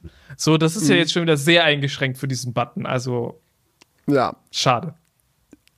einfach Aber enttäuschend. nee, was ich, weil Real Talk, ich finde diesen Button 10 von 10, der ist es komplett, haben sie alles richtig gemacht, was man damit richtig machen kann, meiner Meinung nach, außer, dass es halt iPhone 15 Pro exklusiv ist. Und es ist halt einfach wirklich, also, das ist halt einfach echt lächerlich, weil es ist ein Knopf, es ist ein fucking Knopf, der kostet auf gar keinen Fall mehr in der Herstellung als dieser Alert-Slider. Das ist wirklich, das ist einfach eine, eine bewusste Entscheidung von Apple gewesen, dass sie sagen, naja, ein anpassbarer Knopf, das ist ein Pro-Feature, das gibt's jetzt nur für die Pros. Und nächstes Jahr ist es dann so, oh, und der Action-Button, der ist schon so beliebt im Pro-Modell, den kriegt jetzt auch das normale. Das ist halt einfach, es ist Quatsch. Sorry, es ist einfach blöd. So, wenn du, wenn du generell der Meinung bist als Firma, so, wir machen jetzt diesen Action-Button da rein, weil das ist eine bessere Erfahrung für unsere User. Und dich dann dazu entscheidest, ja, aber die Hälfte der User sollen das nicht bekommen. Wie überzeugt bist du dann als Firma überhaupt davon, dass es eine bessere, bessere Erfahrung ist? Wenn du mutwillig sagst, ja, und die Hälfte der User soll es halt nach wie vor so machen, wie es bisher war. Ja, aber da sind wir ja wieder bei diesem Punkt. Ne, du machst das Gerät einfach ein bisschen schlechter, das iPhone 15, ohne dass es eigentlich sie irgendetwas gekostet hätte. Es ist, also das ist wirklich lost. Da, da kann ich auch mehr nicht zu sagen. Das ist einfach, das ist einfach dumm. Naja, aber gut, dann vielleicht nächstes Jahr mit Action Button das iPhone 16 und mit, mit Pre-Motion 90 Hertz. Pre, Pre-Motion. nee, Und- nee, das ist einfach, das, ist, das heißt dann, das heißt dann nix. Ja, aber befürchte ich auch sehr, dass, da- dass sie da noch ewig an den 60 Hertz festhalten werden. So wie sie auch ewig an LCD festgehalten haben. Naja. Aber überleg dir mal, sie nehmen das einfach raus, dann kann man ja auch nichts mehr kritisieren fast. Wie raus. Ja, wenn sie jetzt nächstes Jahr sagen, sie machen ein 90 Hertz Display rein. So, das ist ja wirklich so der easy Kritikpunkt am, am iPhone 15. So, und es wird sie nicht so viel kosten. Also, und es funktioniert doch bei anderen Smartphone-Herstellern auch. Da haben auch alle Geräte das 90 oder 120 Hertz Panel und es gibt trotzdem noch genügend Unterschiede, dass Leute sagen, ich kaufe mir ein S23 Ultra. So. Ja. Also, ja. Aber ich komme immer ja. wieder darauf zurück, aber es, es triggert mich einfach so. Ein paar Sachen triggern mich einfach.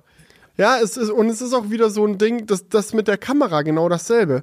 Also die Kamera wurde ja jetzt auch durch die Bank weg verbessert. So, es, beim iPhone 15 wurde sie dadurch verbessert, dass sie jetzt diesen 48 Megapixel Sensor hat ja, der auch viel smarter angesprochen wird als bisher. Ja, dass du, du hast jetzt diesen Zweifach-Zoom, okay, das gab es bisher auch beim Pro, dass du diese zweifache Zoom-Stufe hast, indem du in den Sensor reinkropfst. Ähm, aber dass sie diesen 24-Megapixel-Modus jetzt machen, das ist halt einfach smart, weil bisher war es einfach so, beim iPhone 15 und äh, beim iPhone 14 äh, und es ist mir auch in echt vielen Reviews aufgefallen, dass Leute dann gesagt haben, naja gut, ich mache jetzt halt hier ein Foto und irgendwie sieht das 12 Megapixel Foto, es sieht jetzt, ist jetzt, also die Kamera hat sich nicht krass verbessert. Ich habe zwei Fotos gemacht und sieht eigentlich nicht viel doller aus. Und dann hast du halt die Leute, die diesen äh, Pro-RAW-Modus ausgetestet haben und die haben alle festgestellt, oha, das ist ja sehr viel schärfer und sehr viel besser mit diesen 48 Megapixeln. Aber die Dateien sind immer 100 MB groß, was soll das? so, und das haben sie jetzt wirklich perfekt gelöst, indem sie gesagt haben, ey, es gibt zwei neue Optionen. Einerseits die neue Option 48 Megapixel in einer kleineren Datei, in einem kleineren Dateiformat zu sh shooten, wo es nur 5 MB groß wird. Das macht dann einfach Sinn, da hast du die volle Auflösung und kannst es benutzen. Aber viel smarter ist der neue Default, nämlich dieser 24 Megapixel Modus, bei dem durchläuft das Handy erst im gebinden Modus vom Sensor alle Verarbeitungsschritte, also dieses ganze HDR und bliblablub und Skintones und TFAC und bla, was das iPhone nicht alles macht. So wird alles erstmal in 12 Megapixeln gemacht, damit auch die Lowlight Performance stimmt, weil die Pixel halt zusammengenommen werden und als letzter Schritt macht es dann nochmal ein 48 Megapixel Bild und rechnet die Details aus dem 48 Megapixel Bild in diese fertige Fotodatei rein, um ein 24 Megapixel Bild zu erschaffen, das das Beste aus allen Welten ist. Und das, also, das ist einfach smart AF. Aber was halt nervt daran ist, dass das iPhone 14 Pro das eigentlich auch können sollte. Weil mhm. im, das iPhone 14 Pro hat auch 48 Megapixel und das iPhone 14 Pro hat auch den A16.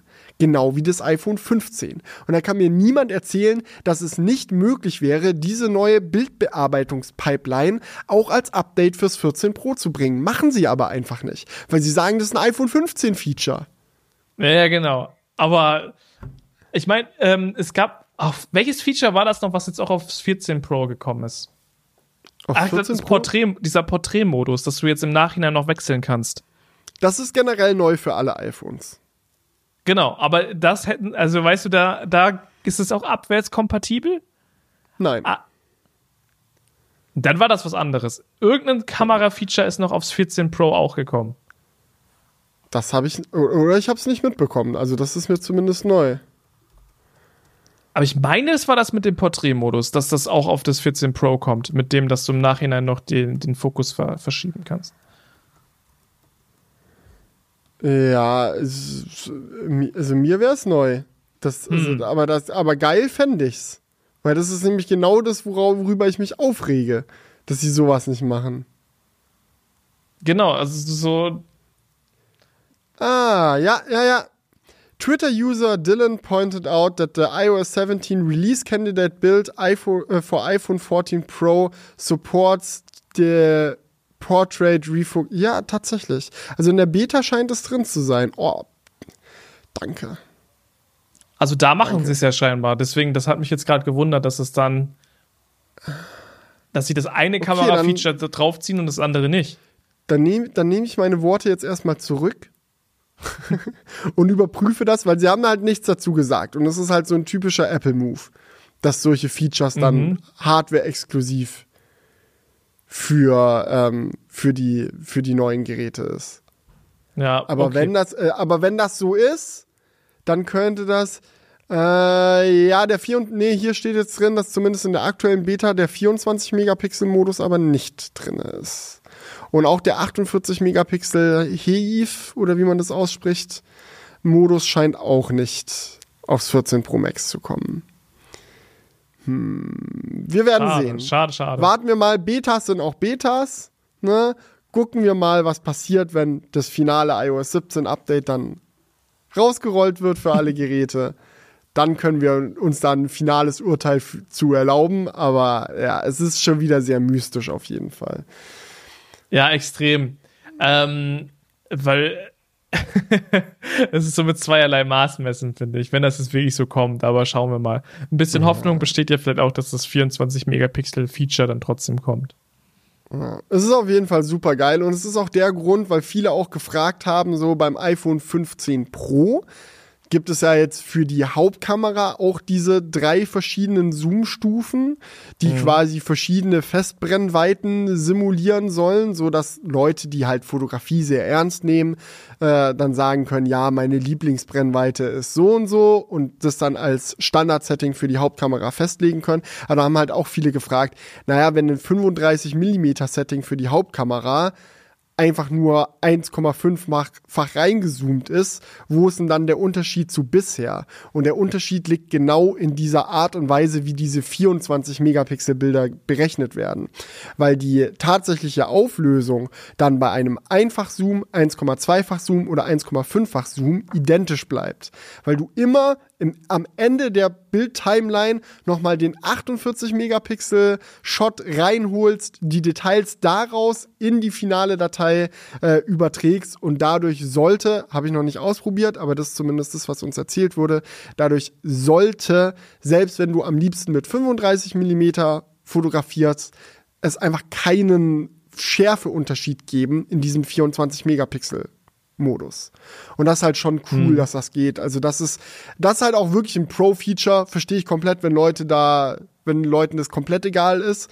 Aber Leute, die wirklich gerne fotografieren, ich glaube, für die ist es schon cool, das so festlegen zu können. Ja, ja, ich will immer 35 Millimeter, ist meine Lieblingsbrennweite. Ja, das ist.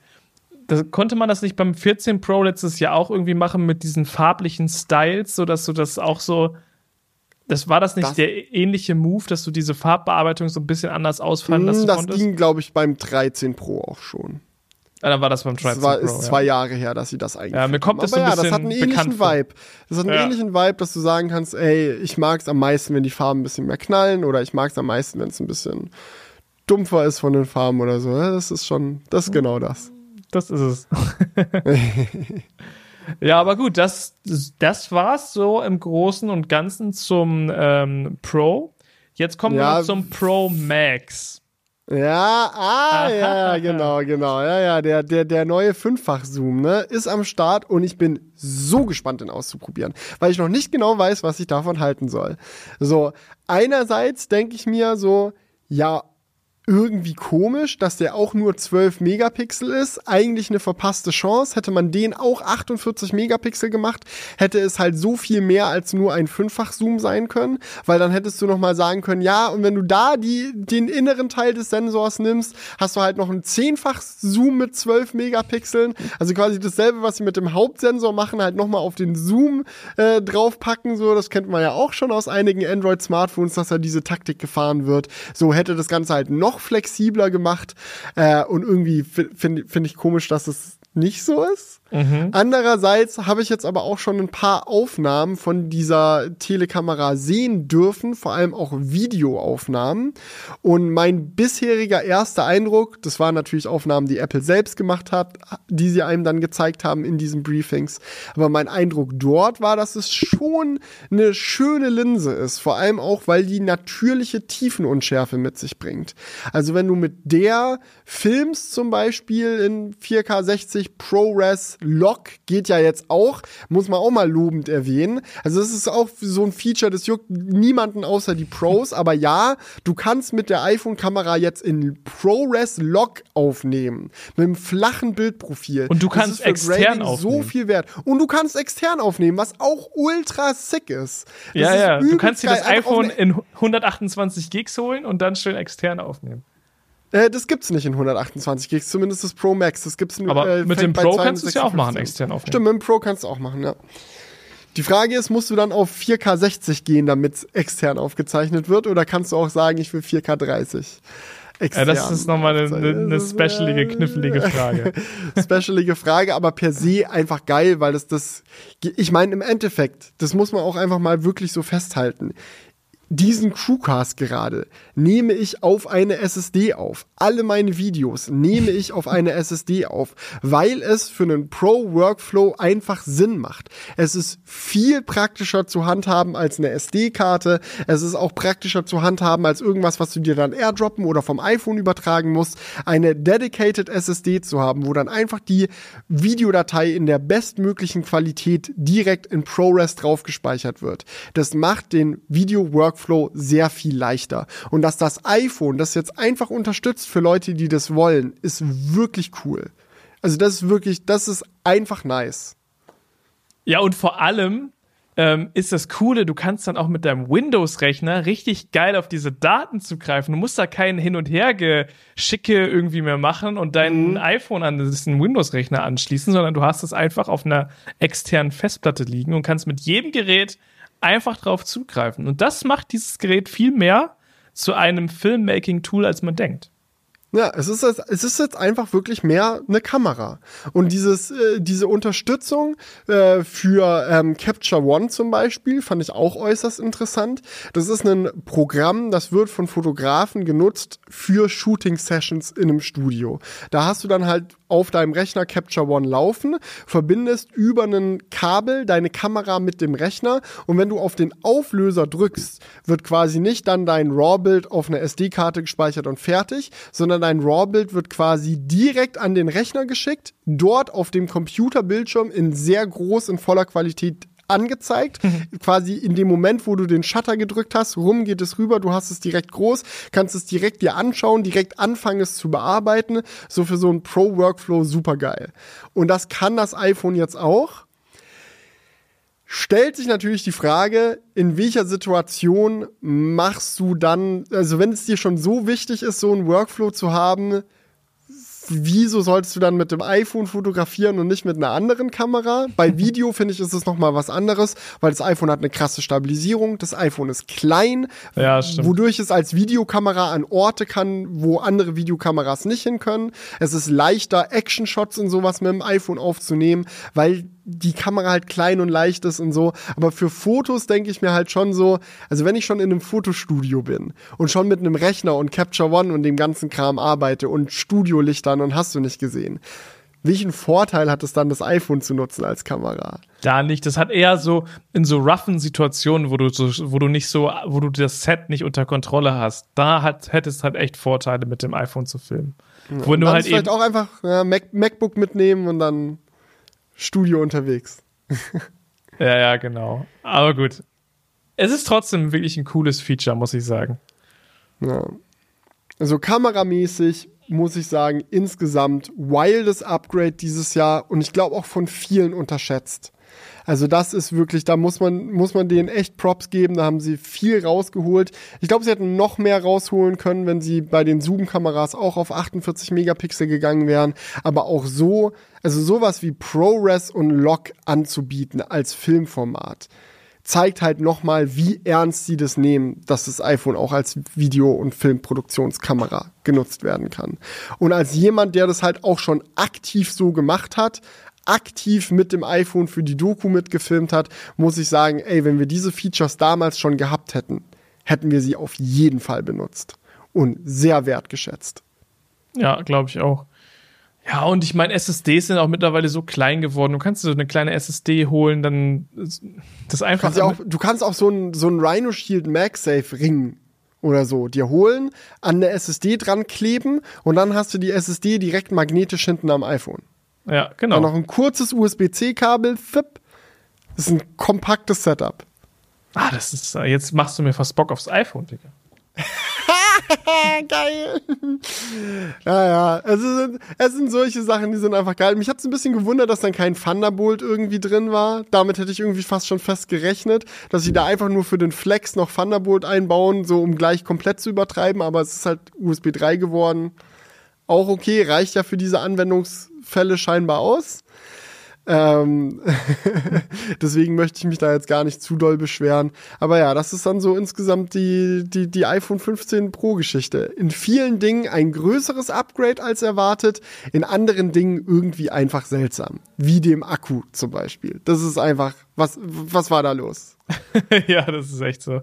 Ähm, es wird bestimmt bald eine Auflösung dazu geben, so, sobald die ersten Leute es richtig testen können. Ich bin ja. mal gespannt, was dabei rumkommt bei der Akkulaufzeit. Ja, ja. Und was man auch nicht vergessen darf, ist der Titanrahmen. Da haben wir noch gar nicht drüber geredet. Ähm, mag für manche Leute äh, was rein ästhetisches sein, hat aber meiner Meinung nach schon viele sinnvolle Funktionen. Es ist einfach härter, zerkratzt nicht so leicht. Da berichten ja auch viele bei der Apple Watch Ultra, die aus demselben Material ist, oh ja. davon, dass die einfach nicht zermackt, dass sie die ständig irgendwo anhauen, aber da kommen keine Kratzer rein. Das ist sau geil, wenn das jetzt für den iPhone-Rahmen auch so wird. Ähm, es ist matt, was, was äußerst angenehm ist. Ein komplett mattes iPhone sieht einfach schöner aus. Und es hat jetzt diese interne Struktur halt echt möglich gemacht, wo man die Rückseite wechseln kann. Das ist auch nachhaltiger und besser. Ich muss auch sagen, ein Punkt, mit dem ich gar nicht gerechnet hatte, der mich auch komplett weggeflext hat, ist recyceltes Kobalt in allen iPhone-Akkus. Okay, ja, das ist äh, also, äh, ungewöhnlich. LOL? Also, ja. ne, nehme ich. Ist doch geil. Also, Hammer. Also, niemand hat es erwartet. Niemand hat darauf gewartet.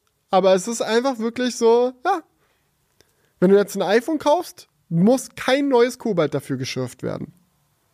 Top. Ja, aber ich meine, wenn sie bis 2030 komplett alle Produkte ähm, klimaneutral machen wollen, mhm. dann muss, muss ja auch irgendwann mal äh, damit angefangen werden, ne? Also da, die ersten Schritte zu gehen. Ja, ja. Und da sind noch ein paar Schritte notwendig. ja. Ähm, wollen wir da direkt mal drüber quatschen, auch bevor wir zu den Uhren kommen, weil von den Uhren ist es ja auch ein großer, großer ja, Aspekt. Mega Selling Point, ja, absolut.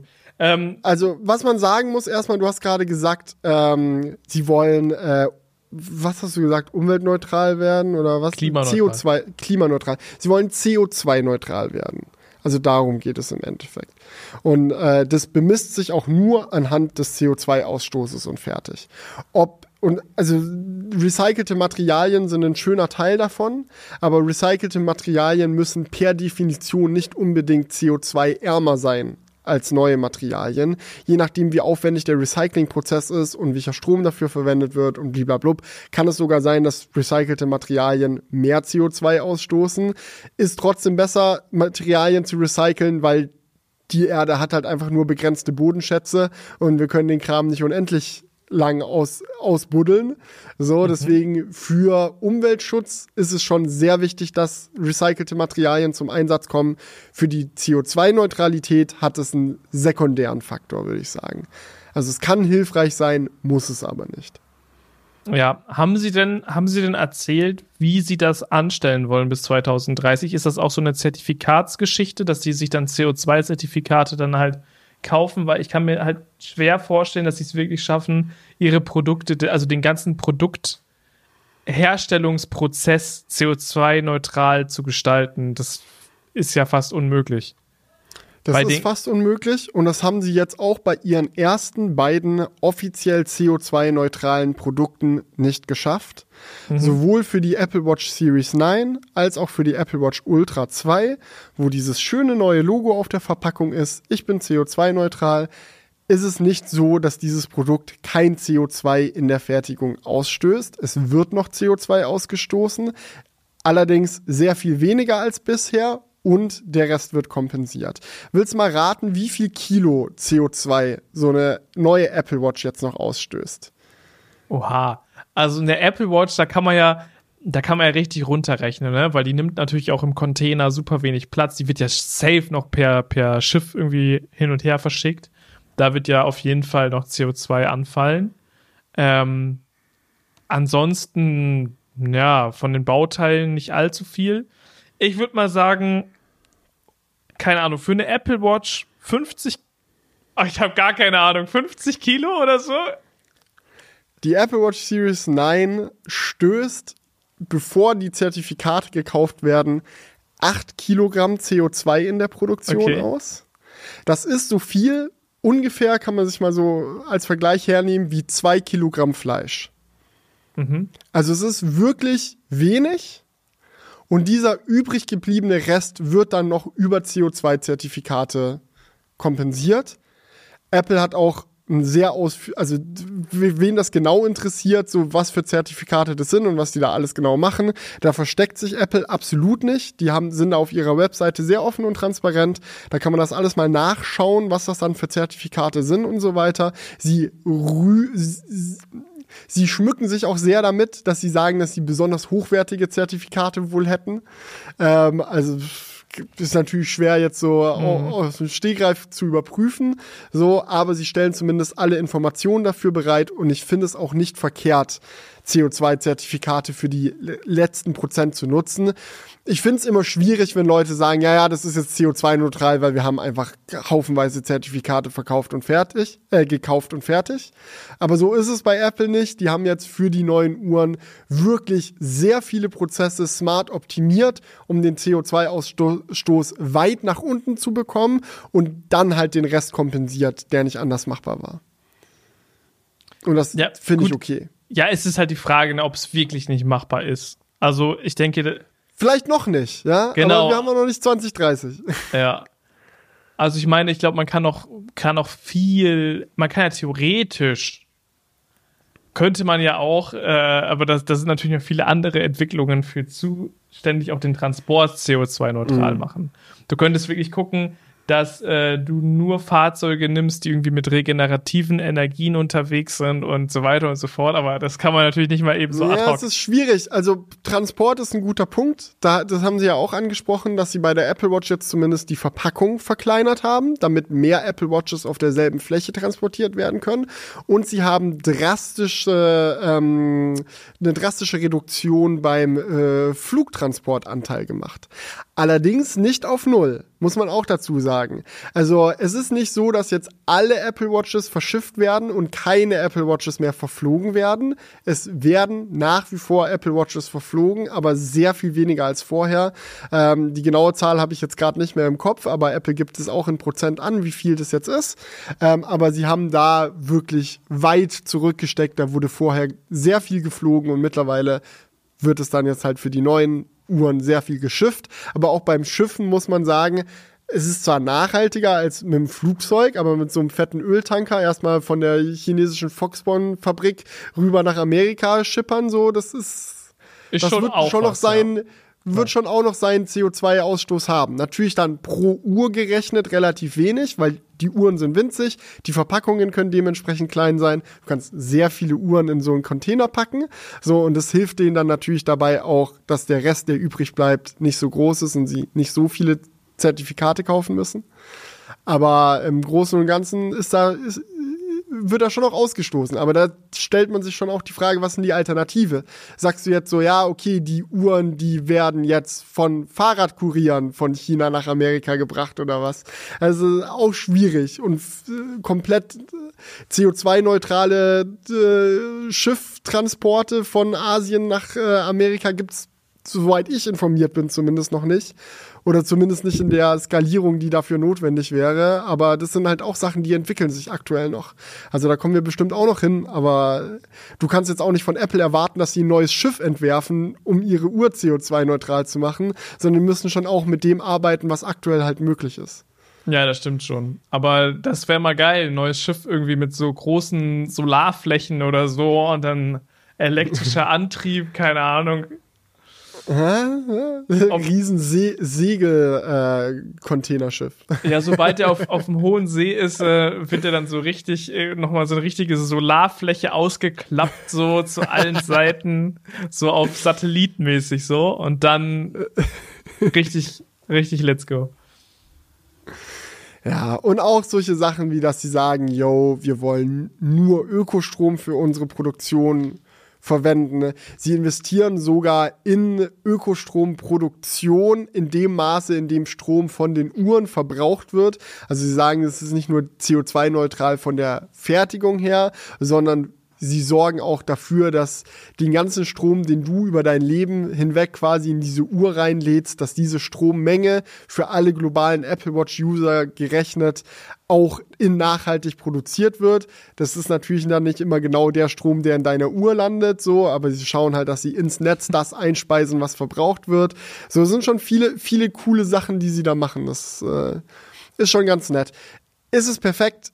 Sicherlich nicht. Ich hatte auch einige bei mir in den Kommentaren rumhampeln, die äh, gesehen, die dann so immer, ja, ist so nur Greenwashing, alles scheiße. Nie, nie, nie.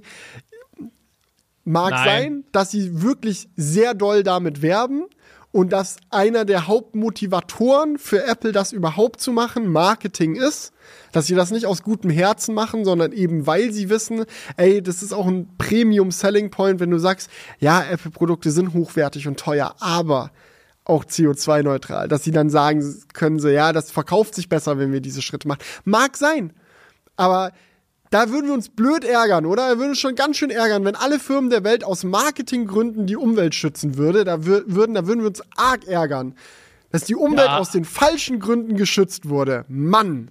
Also man muss halt schon sagen, es, es muss ja auch irgendeinen Grund geben, das zu machen.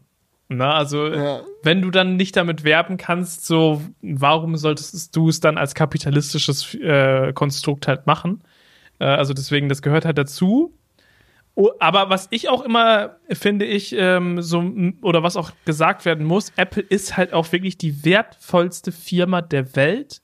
Wenn eine Firma da mit gutem Vorbild vorangehen muss, ist es Apple.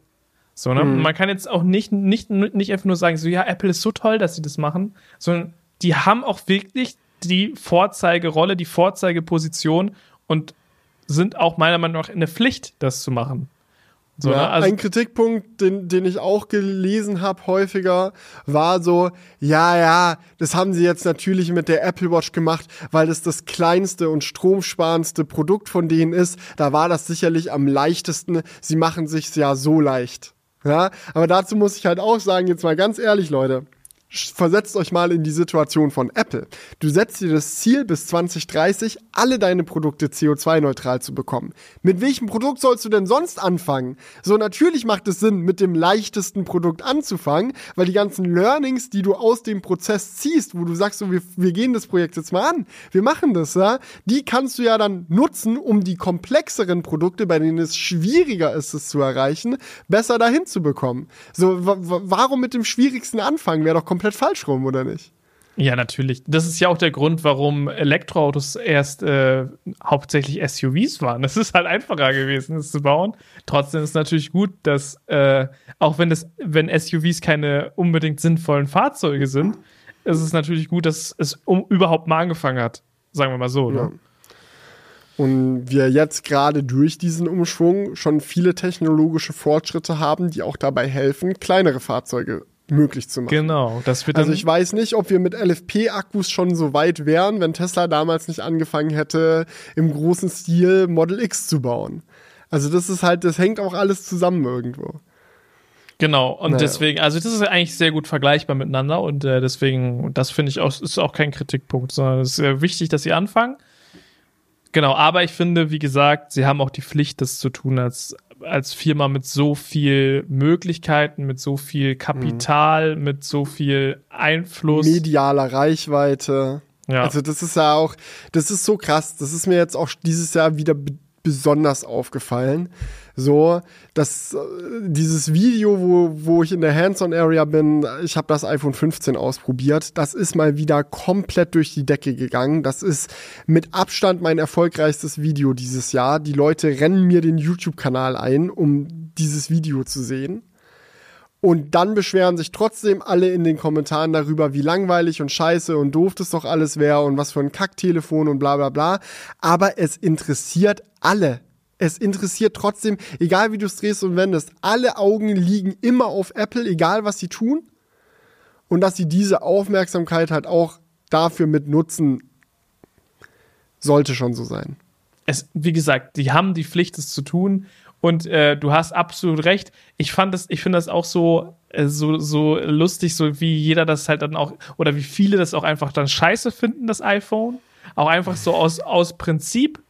Ähm, das, das gehört halt natürlich auch dazu und ich werde wahrscheinlich auch kein iPhone nutzen in nächster Zeit, aber trotzdem kann man schon sagen, es ist schon ein gutes Gerät. Äh, deswegen haben wir jetzt auch nochmal das Video gemacht, acht Gründe für das iPhone 15 Pro, weil wir das Gefühl haben, so, es ist immer so leicht gesagt, ja, das brauchst du nicht. So, natürlich brauchst du es nicht. Oder äh, ja. so, so, natürlich, äh, keiner sagt dir, kauf jetzt unbedingt das iPhone 15, 15 Pro, aber wenn du vielleicht mit einem 12 Pro dastehst und sagst so, ja, es könnte mal wieder Neues sein, dann nimm vielleicht doch das 15 Pro, weil du mit USB-C und so weiter einfach, glaube ich, da die bessere Wahl ähm, ja, es ist einfach die bessere Wahl, als jetzt zum Beispiel noch ein 14 Pro zu kaufen, was vielleicht signi also was vielleicht etwas günstiger ist, eben nicht signifikant, weil ja die Preise auch gesunken mhm. sind, sondern du willst ja irgendwie auch dann den neuen USB-Standard haben, oder nicht? Ja, darüber haben wir ja noch gar nicht gesprochen, ne? Niedrigere Preise. Und USB-C auch nicht. Ja, doch, also, ja, USB-C haben wir ein bisschen drüber gegeben. Was soll man auch dazu noch groß sagen? Naja, ich fand's halt super spannend bei der Kino. Das war fast mein größter Thrill während des Livestreams, wie sie es sagen. Ja? Ich finde, sie haben es genau so gesagt, wie ich es auch erwartet hätte. Sie haben nicht groß damit geflext, nee. dass sie es erfunden hätten, aber sie haben jetzt auch nicht gesagt, das waren einige, einige Journalisten so von der deutschen Reisegruppe, die da äh, mit vor Ort waren, meinten dann auch so nach der Kino, so hat man sich unterhalten und einige waren regelrecht verwirrt, dass die Worte EU oder so nicht gefallen sind. In welcher Welt, Leute, sorry, in welcher Welt hätte sich Apple auf die Bühne gestellt und gesagt, so, das machen wir jetzt, weil die EU uns zwingt? Natürlich sagen sagen die das nicht. Ja. Also, sorry, also wirklich, das, da Aber hast du in Marketing 101 nicht aufgepasst. Ich hatte eher fast gedacht, dass sie das noch viel dezenter rüberbringen. Dass es nur so gesagt wird, ja, ist jetzt USB-C drin. Oder dass es auf so einer Slide oder so steht. Dass es halt noch, dass sie noch weniger dazu sagen. Also ich fand schon, dass sie relativ viel dazu gesagt haben. Ähm, oder ich hätte gesagt, die Alternative wäre gewesen, Okay. Ja, bei mir vor der Tür macht irgendjemand gerade maximal Party.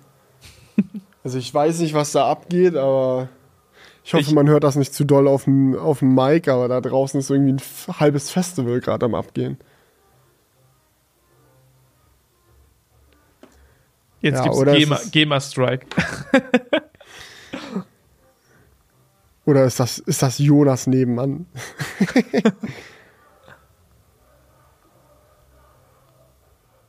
Ja, egal. Naja. ich frage ihn jetzt mal, ob er das ist, der gerade so laut macht, oder? Aber Jonas, naja. weißt du, dass du einen Podcast aufnimmst? Ja, ja, kein, ach, keine Ahnung. ist ja auch Bums. Wahrscheinlich ist das nicht. Es klingt auch nicht nach Jonas, ehrlich gesagt. ist nicht sein Musikstil. Aber gut.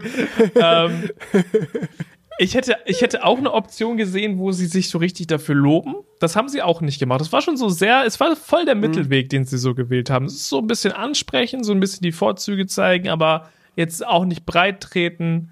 Ähm, war clever, war die beste Wahl, glaube ich, das zu machen.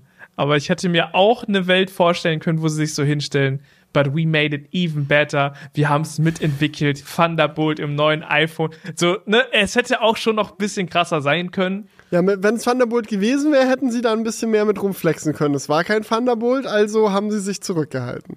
Ja, also kann auch Aber sein, was mich jetzt, was mich jetzt echt noch interessiert, wie hast du von der Preissenkung mitbekommen und wie war eure Reaktion darauf? Also Weil in dem Livestream sagen sie ja erstmal die US-Preise und die sind ja einfach gleich geblieben. Ja, das fand ich war schon positive, war schon ein positiver Effekt. Dachte ich mir so, oh, nice. Weil man ist ja so mit der Erwartung reingegangen, dass es vielleicht sogar steigen könnte bei den Preisen. Oder sogar ziemlich wahrscheinlich steigen würde. Ich weiß, in meinem äh, Leak-Video habe ich gesagt, so ja, wenn sie das Ultramodell rausbringen, was, da können wir gleich auch noch drüber sprechen, was ja nicht gekommen ist, ähm, mhm. und es ist halt immer noch das Pro Max, so, dann können sie jetzt auch noch die Preise weiter steigern. Es ist ja einfach das Gegenteil gekommen. Also ich muss sagen, das war ein absolut verrückter Moment. Äh, haben wir uns sehr gefreut. Und ähm, ja, das war, es, man hat es auch gemerkt, es waren viele, glaube ich, nach dieser Keynote, was die Preise anging, sehr überrascht. also auch in unserem Livestream, als die Keynote vorbei war, die, die Views haben sich einfach verdreifacht. Das war so auf einmal, war dieser Stream so rappelvoll und alle wollten wissen, so, yo, Julian, was ist jetzt deine Meinung dazu und dies und das? Und du hast es ja selbst gerade erst gesehen, so, das war echt verrückt. Ähm, aber ja, da gab es noch so viele Kleinigkeiten, die dann auch so, so peu à peu halt ans Licht gekommen sind, ne? Weil dann einer gefragt hat, so, yo, gibt's denn jetzt diese bunten Kabel? Man guckt auf die Website, nein, es gibt auch keine bunten Kabel, die ja in das den war Leaks so super drin waren. strange, oder? Ja. Also es gibt dieses, ist das, es gibt zwar ein neues Kabel, so, dass dieses, dass es Stoff ummantelt ist und so, dass es genau wie in den Gerüchten, aber die sind alle weiß. Egal welche Farbe vom iPhone du holst, dein Kabel ist weiß. Ja. Und es war auch dann so, okay, okay, ich meine, ich, mein, ich finde es nicht schlimm, es waren ja bisher auch immer alle iPhone-Kabel weiß, aber es war schon so ein bisschen so ein, huch, was waren das dann für geleakte iPhone, äh, für geleakte Kabel? Vielleicht, fand ich als Theorie ganz witzig, sind das Kabel vom iMac. Ja, und da äh, das neue iMac-Zubehör wird dann auch demnächst geupgradet. Weil bisher ist es ja so, wenn du ein iMac Aber es holst, waren ja auch zum genau Beispiel, die Farben, die wir jetzt beim iPhone gesehen haben, oder? Nee, tatsächlich nicht. Das Grün hat, glaube ich, gefehlt. Hm. Wenn mich nicht alles, wenn mich nicht alles täuscht. Naja, aber ich finde es auch so bei den Kabeln übrigens, ich finde es auch so ein bisschen schade, dass man nochmal ein extra Kabel braucht, dass die nicht einfach sagen, komm, dieses Kabel kann einfach USB 3. Warum muss es ein USB 2 Kabel und dann nochmal ein USB Das 3? ist lost. Das ist wirklich, ja, Ja. das bin, ich ganz bei dir. Das ist das kostet leider nicht mehr. typisch. Kannst, ja. leider, leider typisch, aber ja. Und dann auch wieder nicht im Sinne der Nachhaltigkeit. Weil jeder, der ein USB 3-Kabel will, kauft ja das USB 2-Kabel trotzdem. Weil das Genau. ist in der Verpackung. Es ist Also nicht so, dass du selbst dir beim ein Pro-Modell USB 3-Kabel ist das rein USB 2 konfigurierst. Ja, ja, ja. Ja. Also selbst wenn du dir, also das ist dann so, du kannst ja nicht, also es ist nicht so, dass du ein USB 3-Kabel rein konfigurierst und dann kriegst du halt ein USB 3-Kabel, sondern du kriegst ein USB 2-Kabel, ob du es willst oder nicht. Und wenn du ein USB 3-Kabel willst, musst du das zusätzlich kaufen. Dann hast du zwei Kabel. Das ist richtig dumm, wirklich. Es ist wirklich einfach nur, das ist wieder nur dieses Geldmacherei-Ding. Ja, das ist, Apple, Apple ist auch ein bisschen schizophren, habe ich das Gefühl manchmal. die, die, die wissen auch nicht so genau, was für eine Firma sie jetzt eigentlich sind. Und dann, hin und her gerissen. dann stellen sie sich hin und es soll alles äh, CO2-neutral werden und dies und das. Ey. Ja, ja. Naja, naja. Aber Hauptsache, es ist kein Netzteil mehr dabei. Uff, Gott sei Dank. Ja, und dann So. bieten sie nicht mal das richtige Netzteil an, um dich richtig glücklich zu machen. Ja. Weißt du was? Ich mache jetzt hier mal kurz das Fenster zu. Du kannst so lange gerne schon mal die Intro zur Apple Watch machen, aber das geht mir hier echt derbe auf den Sack, dass es hier überall rumdudelt. Ich hoffe, ihr hört es nicht im Mikro, aber das ist. Die Mikros Ich kann mich nicht konzentrieren. Ich glaube, da draußen ist gerade irgendeine türkische Hochzeit oder so am Abgehen. Ich freue mich nicht. Herzlichen Glückwunsch an die Braut und den Bräutigam und alles, aber für den Podcast ist gerade nicht, ist gerade ein bisschen okay, ich, ich, ich quatsch schon mal über die Apple Watch. Schau rein. ja, also kommen wir doch dann einfach mal zur Apple Watch Series 9. Und ich muss sagen, dort gab es ja ein paar überschaubare Veränderungen. Auch die Apple Watch Ultra 2 ist rausgekommen. Die Ultra 2 heißt übrigens nicht Ultra Series 2, sondern einfach Ultra 2. Das fand ich überraschend. Äh, und ich glaube, die können wir als erstes abfrühstücken, weil da war es wirklich sehr überschaubar. Und dann können wir gleich mit Felix nochmal über die Apple Watch Series 9 sprechen. Ähm, genau, ich glaube, ja, jetzt ist Felix wieder da. Nur, dass du Ich Bescheid wieder da. weißt. Ich habe jetzt die, die Ultra eingeleitet. Sehr schön. die Und ist ganz, die ist ganz die ist- ultra, oder? die ist extrem schnell weggefrühstückt, weil die hat, soweit ich weiß, nur ein besseres Display bekommen, ein helleres Display bekommen. Die hat ein helleres Display bekommen, die hat einen effizienteren Prozessor bekommen. Stimmt, den S9-Chip, den wir auch bei der Apple Watch dann gleich sehen. Aber ich glaube, das waren die Hauptänderungen. Ja, und diese tolle Tippgeste. Ah ja, okay, die auch bei der Apple Watch Series 9 da, da, dabei ist, ja. Die ist übrigens bei der Apple Watch, die ich gerade am Handgelenk trage, auch dabei. Ist aber keine Ultra 2 und auch keine Series 9. Jede Apple Watch kann das. Seit drei Jahren. Das haben auch super viele Leute im Stream dann geschrieben. Ich nutze ja selber äh, seltener die, die Uhr, deswegen war, waren mir die Gesten nicht so 100% geläufig. Ähm, Das ist. Das war, es war wieder was, so eine was ist das dann für ein Sache. Move? Was ist das dann für ein Move, äh, dann das so Also. neu zu verkaufen? Ähm, es macht schon Sinn, aber es ist eigentlich, man muss, wenn, man sich auskennt, dann schmunzelt man ein bisschen bei der Sache. Weil ähm, bisher war das ein Accessibility-Feature. Accessibility-Features funktionieren in Macs, iPhones, Apple Watches, allen Apple-Geräten immer gleich. Die sind ein bisschen kompliziert, aber darauf ausgelegt, dass Leute mit Behinderungen oder sonst anders eingeschränkt, Leute, die anders eingeschränkt sind, halt die Möglichkeit haben, die Geräte trotzdem zu bedienen. Ja. Und bei der Apple Watch ist es dann halt so, dass sie diese Handgesten irgendwann eingeführt haben und die musst du dir ganz genau konfigurieren, damit die so funktionieren, wie du das willst. Ja, da gehst du dann quasi in dieses äh, Bedienungshilfenmenü rein und musst dann ganz genau sagen, okay, wenn ich jetzt einen Tipp mache, was macht das dann genau? Bewegt das dann den Cursor nach links, nach rechts, nach oben? Weißt du, so ein bisschen wie Assess, Assess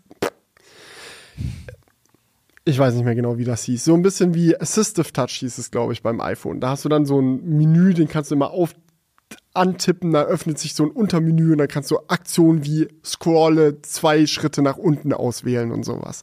Das ist so ein bisschen clumsy und das ist auch nicht sexy, sondern es ist halt einfach, es geht für die Leute, für die es wichtig ist, dass es geht. Und so ist es halt auch bei der Apple Watch bisher gewesen. Er erkennt diesen Tipp sehr, sehr zuverlässig lässig, aber er ist nicht sexy im Betriebssystem integriert. Es ist dann halt so, ja, du aktivierst halt quasi so ein so Cursor, der sich dann über den Bildschirm bewegen kann oder du sagst so, ja, tippen öffnet den Homescreen oder whatever und das macht es dann halt genauso, wie du es konfiguriert hast. Aber es ist nicht smart, es ist nicht, es ist halt einfach nur da, damit es geht.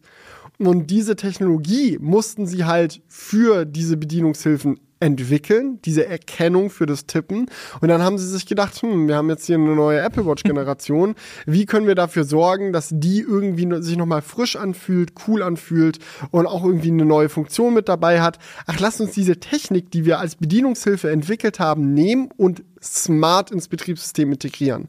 Das heißt, was das Tippen macht, wurde jetzt clever optimiert ja, und wurde jetzt so gemacht, dass es halt wirklich sinnvolle Dinge im Betriebssystem macht, auch für Leute, die das nicht als Bedienungshilfe brauchen, sondern vielleicht nur in einer Situation, in der du halt die andere Hand nicht frei hast.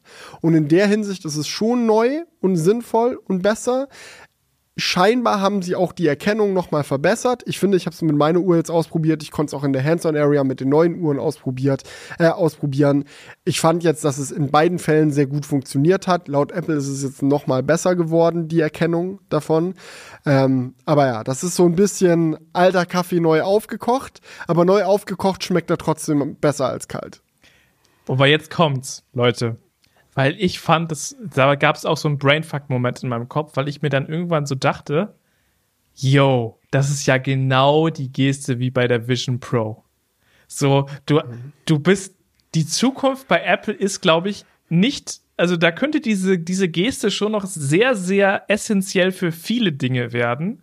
Und vielleicht funktioniert dann halt auch die Apple Watch irgendwann gut in Kombination sogar mit der Apple Vision Pro.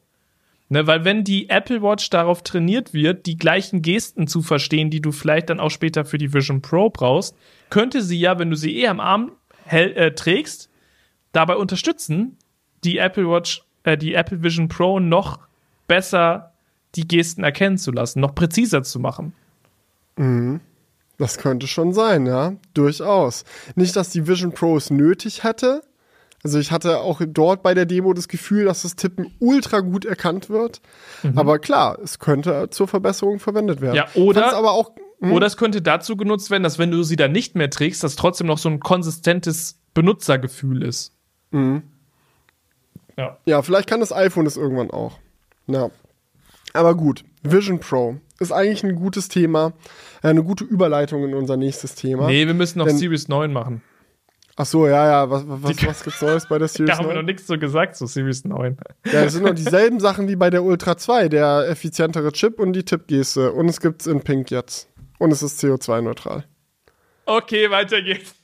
ah, nee, warte, wir können tatsächlich noch über was reden. Komm, das machen wir jetzt noch. Das böse Leder. Julia. Oh ja, das böse Leder. Leder wurde jetzt verbannt es gibt kein Leder mehr von Apple. Apple hatte eine Sinneswandlung. Sie sind von einem der oh, Julians Webcam hat sich verstellt, die hatte auch eine Sinneswandlung. Äh, die filmt jetzt gerade sehr erfreut Julians Schreibtisch. Ja, unterhalte ich mich jetzt mit Julians Schreibtisch statt mit Julians Gesicht, geht auch. nee, aber Apple hatte eine große Sinneswandlung, nachdem sie die letzten Jahre sehr gerne und sehr viele Sachen mit Leder verkauft haben, äh, sind sie jetzt äh, hatten sie jetzt eine Erleuchtung, haben rausgefunden, dass Leder voll böse und scheiße für die Umwelt ist, deswegen gibt's jetzt kein Leder mehr. Aber jetzt mal Spaß beiseite, Leder ist wirklich nicht der allerbeste Werkstoff für die äh, Umwelt, gerade wenn er in großen Mengen produziert wird. Und ähm, viele Veganer verzichten sowieso aus Überzeugung auf Leder schon sehr lange und Apple hat sich jetzt einfach dazu entschieden zu sagen, wir steigen aus dem Lederbusiness aus und ersetzen alle unsere bisherigen Lederprodukte durch Fine Woven. Das ist so ein Material, das ist halt so ein Stoff, ja, wo viel recyceltes Material verwendet wird, um diesen neuen Stoff herzustellen. Und ich habe sehr viele Fine Woven Dinge anfassen können in der Hands-on-Area und musste sagen, die haben sich sehr geil angefühlt. Ob die sich jetzt auf eine Art und Weise anfühlen, wo sie die größten Lederfans alle abholen, bleibt abzuwarten. Mir persönlich hat's gefallen. Ich muss auch sagen, ich persönlich bin sowieso auch nicht so der große Leatherhead.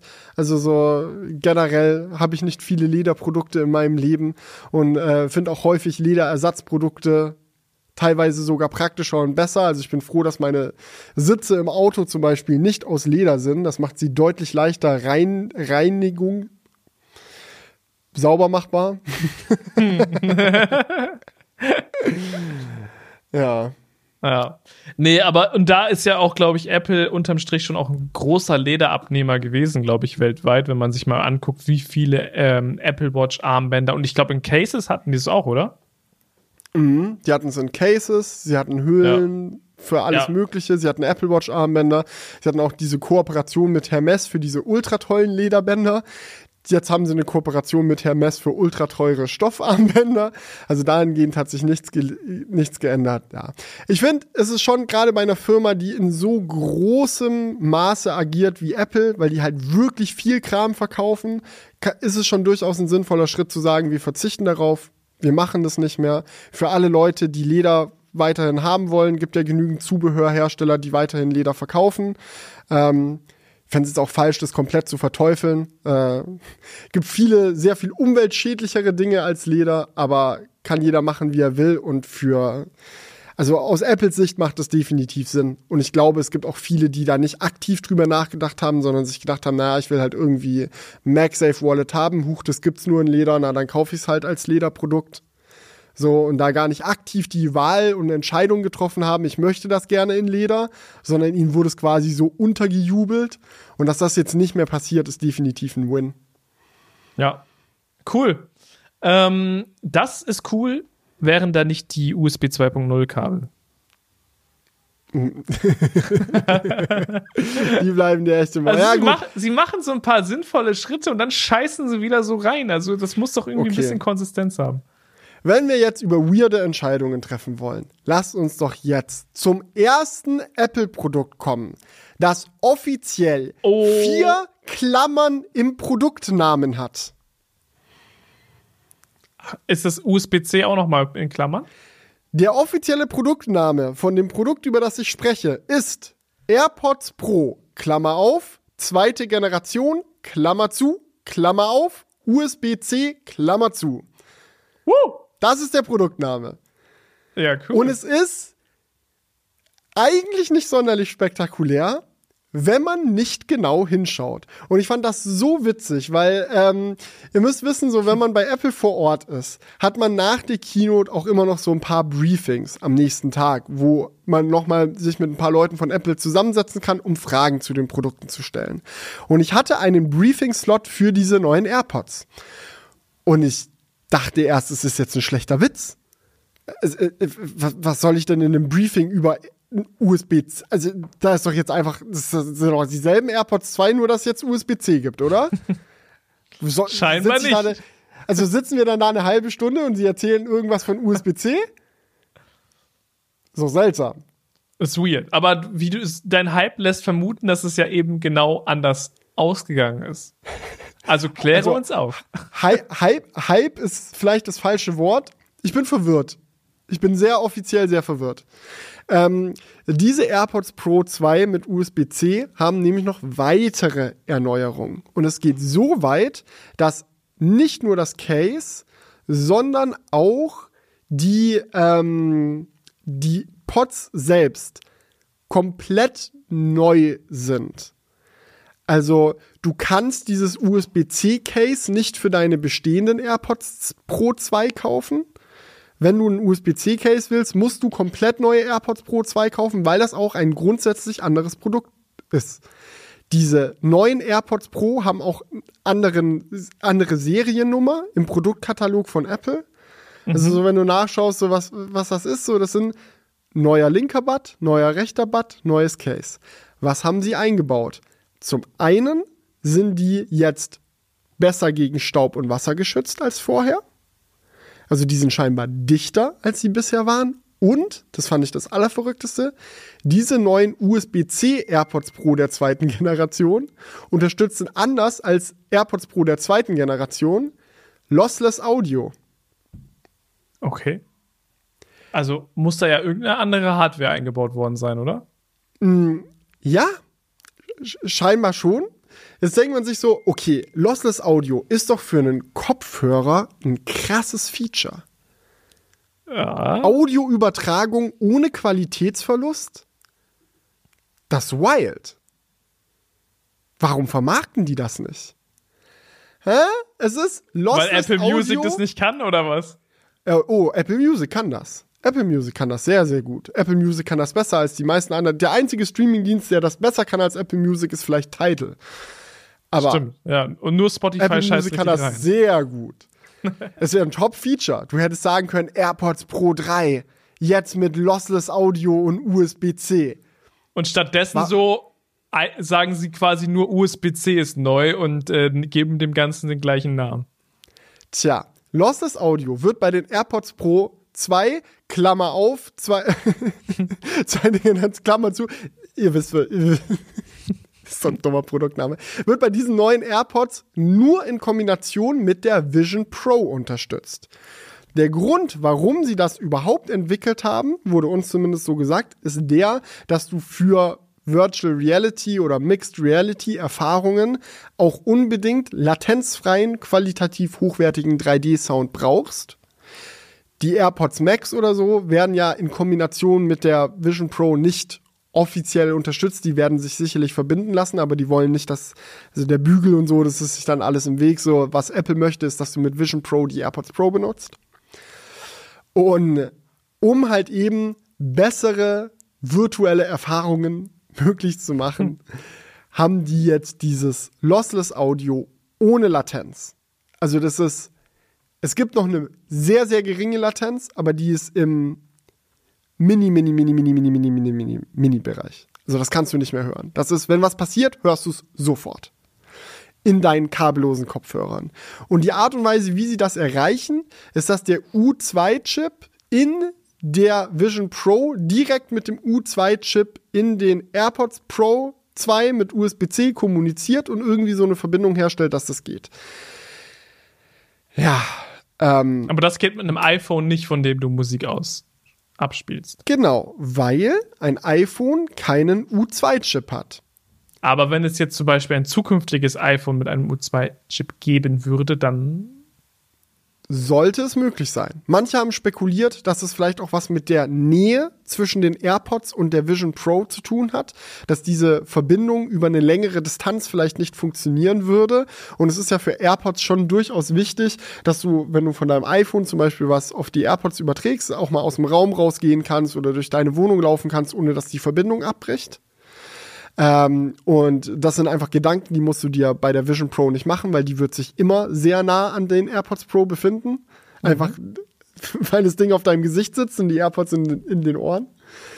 Ähm, aber ja, es ist schon durchaus sehr seltsam. Ne? Ich hätte auch irgendwie, ich, also es wurde doch gerade erst ein neues iPhone vorgestellt. Warum hat das iPhone 15 keinen U2-Chip, um Lossless Audios zu unterstützen? Und warum ist es, weißt du, es, es ist einfach, es ist einfach seltsam. Es ist einfach verwirrend. Was soll man sagen, ja. Ja. Naja, aber eigentlich ist es, macht es ja schon Sinn. Sie machen das zukunftsfähig, aber bewerben es noch nicht, weil man es auch gerade noch gar nicht bewerben kann, weil es die Vision Pro noch nicht gibt und ähm, weil es somit auch noch keinen Anwendungsfall dafür gibt. Ja, ist schon richtig. Aber für den zusätzlichen Wasser- und Staubschutz gibt es schon einen Anwendungsfall. Das Ja, okay. kann man definitiv sagen. Und das haben sie auch nicht gesagt, ne? Nee, das haben wir dann im Briefing erfahren und wenn man auf der Webseite suchen geht, dann erfährt man das auch. Okay, aber die, die interessante Frage ist natürlich, ähm, ob das in Zukunft nochmal kommuniziert wird. So geht's ja einfach nur unter. Ne? Also irgendwann wird sich das ja auszahlen mit den, mit den AirPods.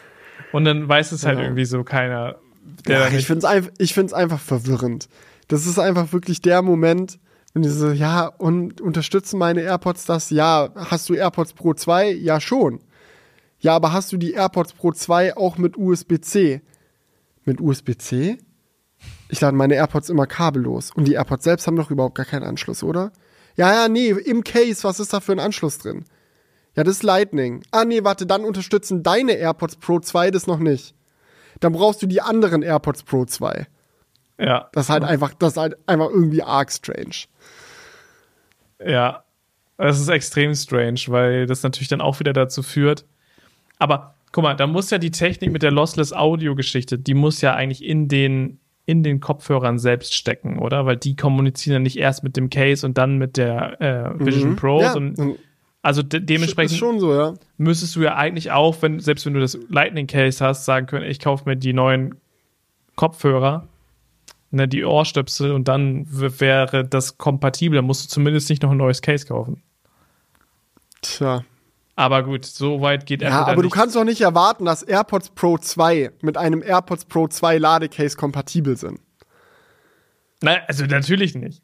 Weil es, Also es sind mit dem AirPods Pro 2 Ladecase sind nämlich nur die AirPods Pro 2 kompatibel, aber nicht die AirPods Pro 2. in Klammern USB-C.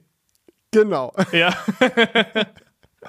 Also ich weiß nicht, das war irgendwie, das war irgendwie arg strange. Aber machen wir einen Haken dran. Ich find's, find's nicht verkehrt, dass sie zur Abwechslung mal nicht groß bewerben, dass sie irgendwas, äh, also es äh, ist, eh- ist egal. Es ist nur einfach sehr verwirrend. Bascho. Passt schon. Bascho. Passt. Passt schon. Vielleicht kann man auch noch erwähnen, ich hatte in dem Rahmen die Möglichkeit, das neue Software-Update für die AirPods Pro auszuprobieren. Das wird auf alle AirPods Pro 2 bekommen, äh, kommen, egal ob du Lightning oder USB-C hast. Und zwar das, was sie auf der WWDC vorgestellt haben, mit diesem Adaptive Noise Cancelling. Saugeil. Also das war wirklich, wirklich stark. Das ist dieses, dass du äh, Noise Cancelling hast, aber wenn jemand mit dir redet zum Beispiel, geht es aus. Und äh, wenn irgendwie eine Klingel oder ein Hupen oder irgendwas in die Richtung kommt, kommt das durch. Also das ist quasi so ein Noise Cancelling Modus für Umgebungen, in denen du dich nicht komplett abschotten möchtest. Auf dem Fahrrad zum Beispiel oder wenn du in einem Büro arbeitest oder so und ansprechbar bleiben möchtest. Das ist echt krass. Also das ist dann wirklich so, du fängst an zu reden und du merkst, okay, jetzt werden explizit Stimmen nicht mehr unterdrückt. Und so. Ja, das- also das, ist- das ist schon gut gemacht. Okay. Ja, da bin ich gespannt drauf.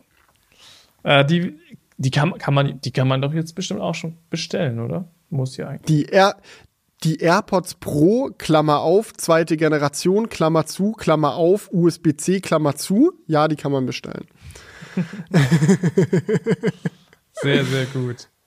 Ja. Ja, aber ich glaube, unsere große Apple-Odyssee für heute bahnt sich dem Ende zu, oder? Wir haben eigentlich. Mhm. Wollen wir, noch, wollen wir jetzt noch mal ein Fazit ziehen? Ist es das oder ist es es nicht? Ich sage ja, das ist es schon. Ich vermisse Sachen. Meine größten Vermissungen sind ein größerer Akku, zumindest offiziell. Ich vermisse schnelleres Aufladen. Das hätte man echt machen können. Und auch wenn es klar war, dass das iPhone 15 60 Hertz bekommt, nervt es mich trotzdem.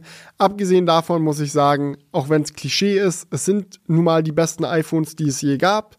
Sie haben viele coole Features eingebaut, die jetzt vielleicht nicht für alle relevant sind, aber für die Leute, für die die Features relevant sind, ist es teilweise richtig geil, so wie Lock aufnehmen im iPhone, und der ganze Kram. Ähm, es ist dope. Es sind coole neue Geräte und wenn man bedenkt, dass sie gleichzeitig auch noch günstiger geworden sind, kann man sich eigentlich echt nicht beschweren.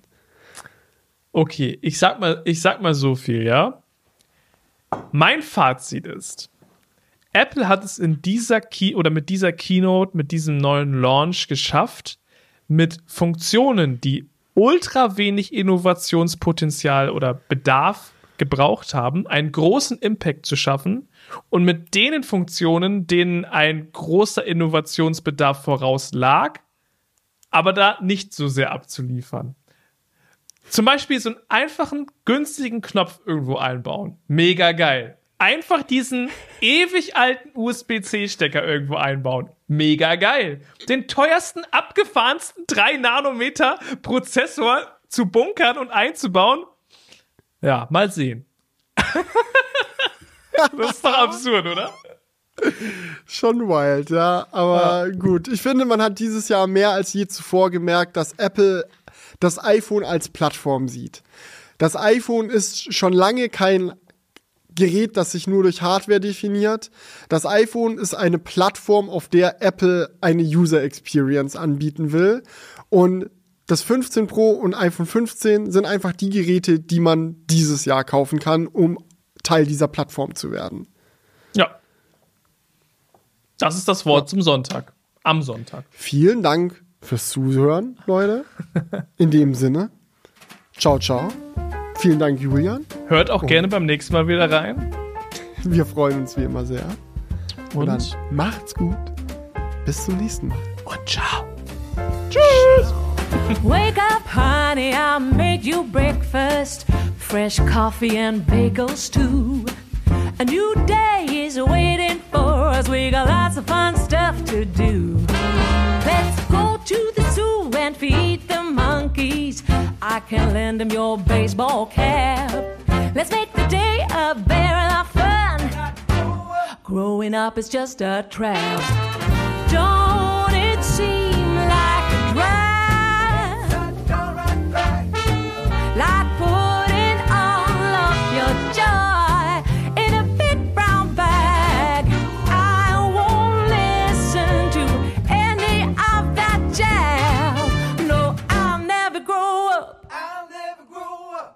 Growing up is just a big fat trap. I take pride in never working a day. Can't see the use of it anyway. Who can think I'm such a load of crap? Growing up is just a trap.